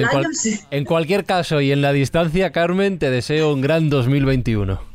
Igualmente. Yo creo que con los ejemplos de hoy, aunque evidentemente nos tocan de lejos, por suerte, porque no tenemos esos problemas a lo mejor de salud o, esos accidentes, o esas situaciones, sí que nos da las pistas de enfrentarnos a nuestros pequeños retos diarios, ¿no? Y, y a esas superaciones que no son a lo mejor tan llamativas o que no las hemos contado aquí, a las que se ha tenido que enfrentar ya mucha gente durante este año y esperemos, crucemos los dedos, que no sean tantas para el 2021.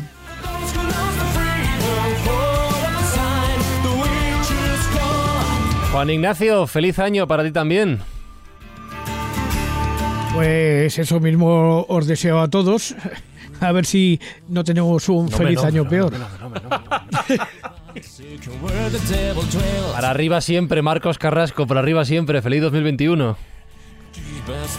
igualmente os deseo a todos. Oye, como ya has mencionado tú lo de Irene eh, Villa, eh, me quedo un poco con lo que ha hecho David, David Cuella Cuevas, que decía que se había arrepentido de abrirse en canal y mostrar sus sentimientos. Pero es que precisamente por eso, eso es lo que nos ha servido. Eh, mejor que no se haya arrepentido y lo haya eliminado del libro, porque eso precisamente sí que ha sido una, una enseñanza de vida. Bueno, que os vaya bien a todos, compañeros. Feliz año lleno de cerveza y croquetas, Carlos Canales. Eso, eso, eso esperamos todos, a ver si es verdad, a ver qué tal sale esto. Bueno, lo tiene fácil el 2021, ¿eh?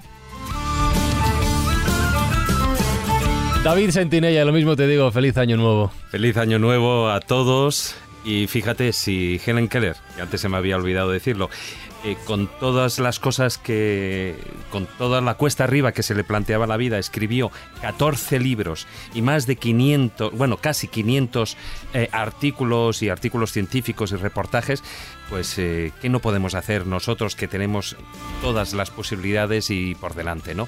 Entonces, en este programa una, ha sido un montón de historias de superación, de transformación y que, bueno, ya que hemos dejado el 2020, ahora con el 21 vamos a desarrollar todo ese aprendizaje. Feliz año nuevo a todos.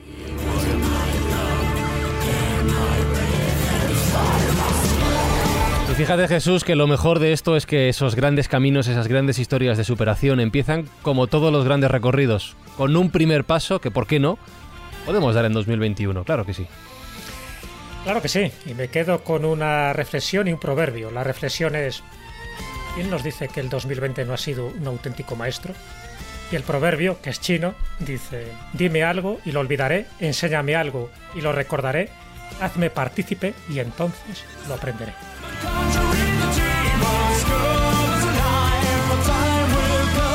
Pues feliz año Escobulandia, que tengáis un gran 2021 y yo recuerdo la frase que he dicho al principio, la que dijo ese señor con gafas y bigote al que me referí al inicio del programa, que hay que luchar hasta el final. Ese señor, como muchos sabéis, es mi padre Javier, que se marchó durante 2020 como tantas y tantas personas por el coronavirus. Espero que el año nuevo nos traiga mejores noticias. Besos, abrazos y hasta la semana que viene.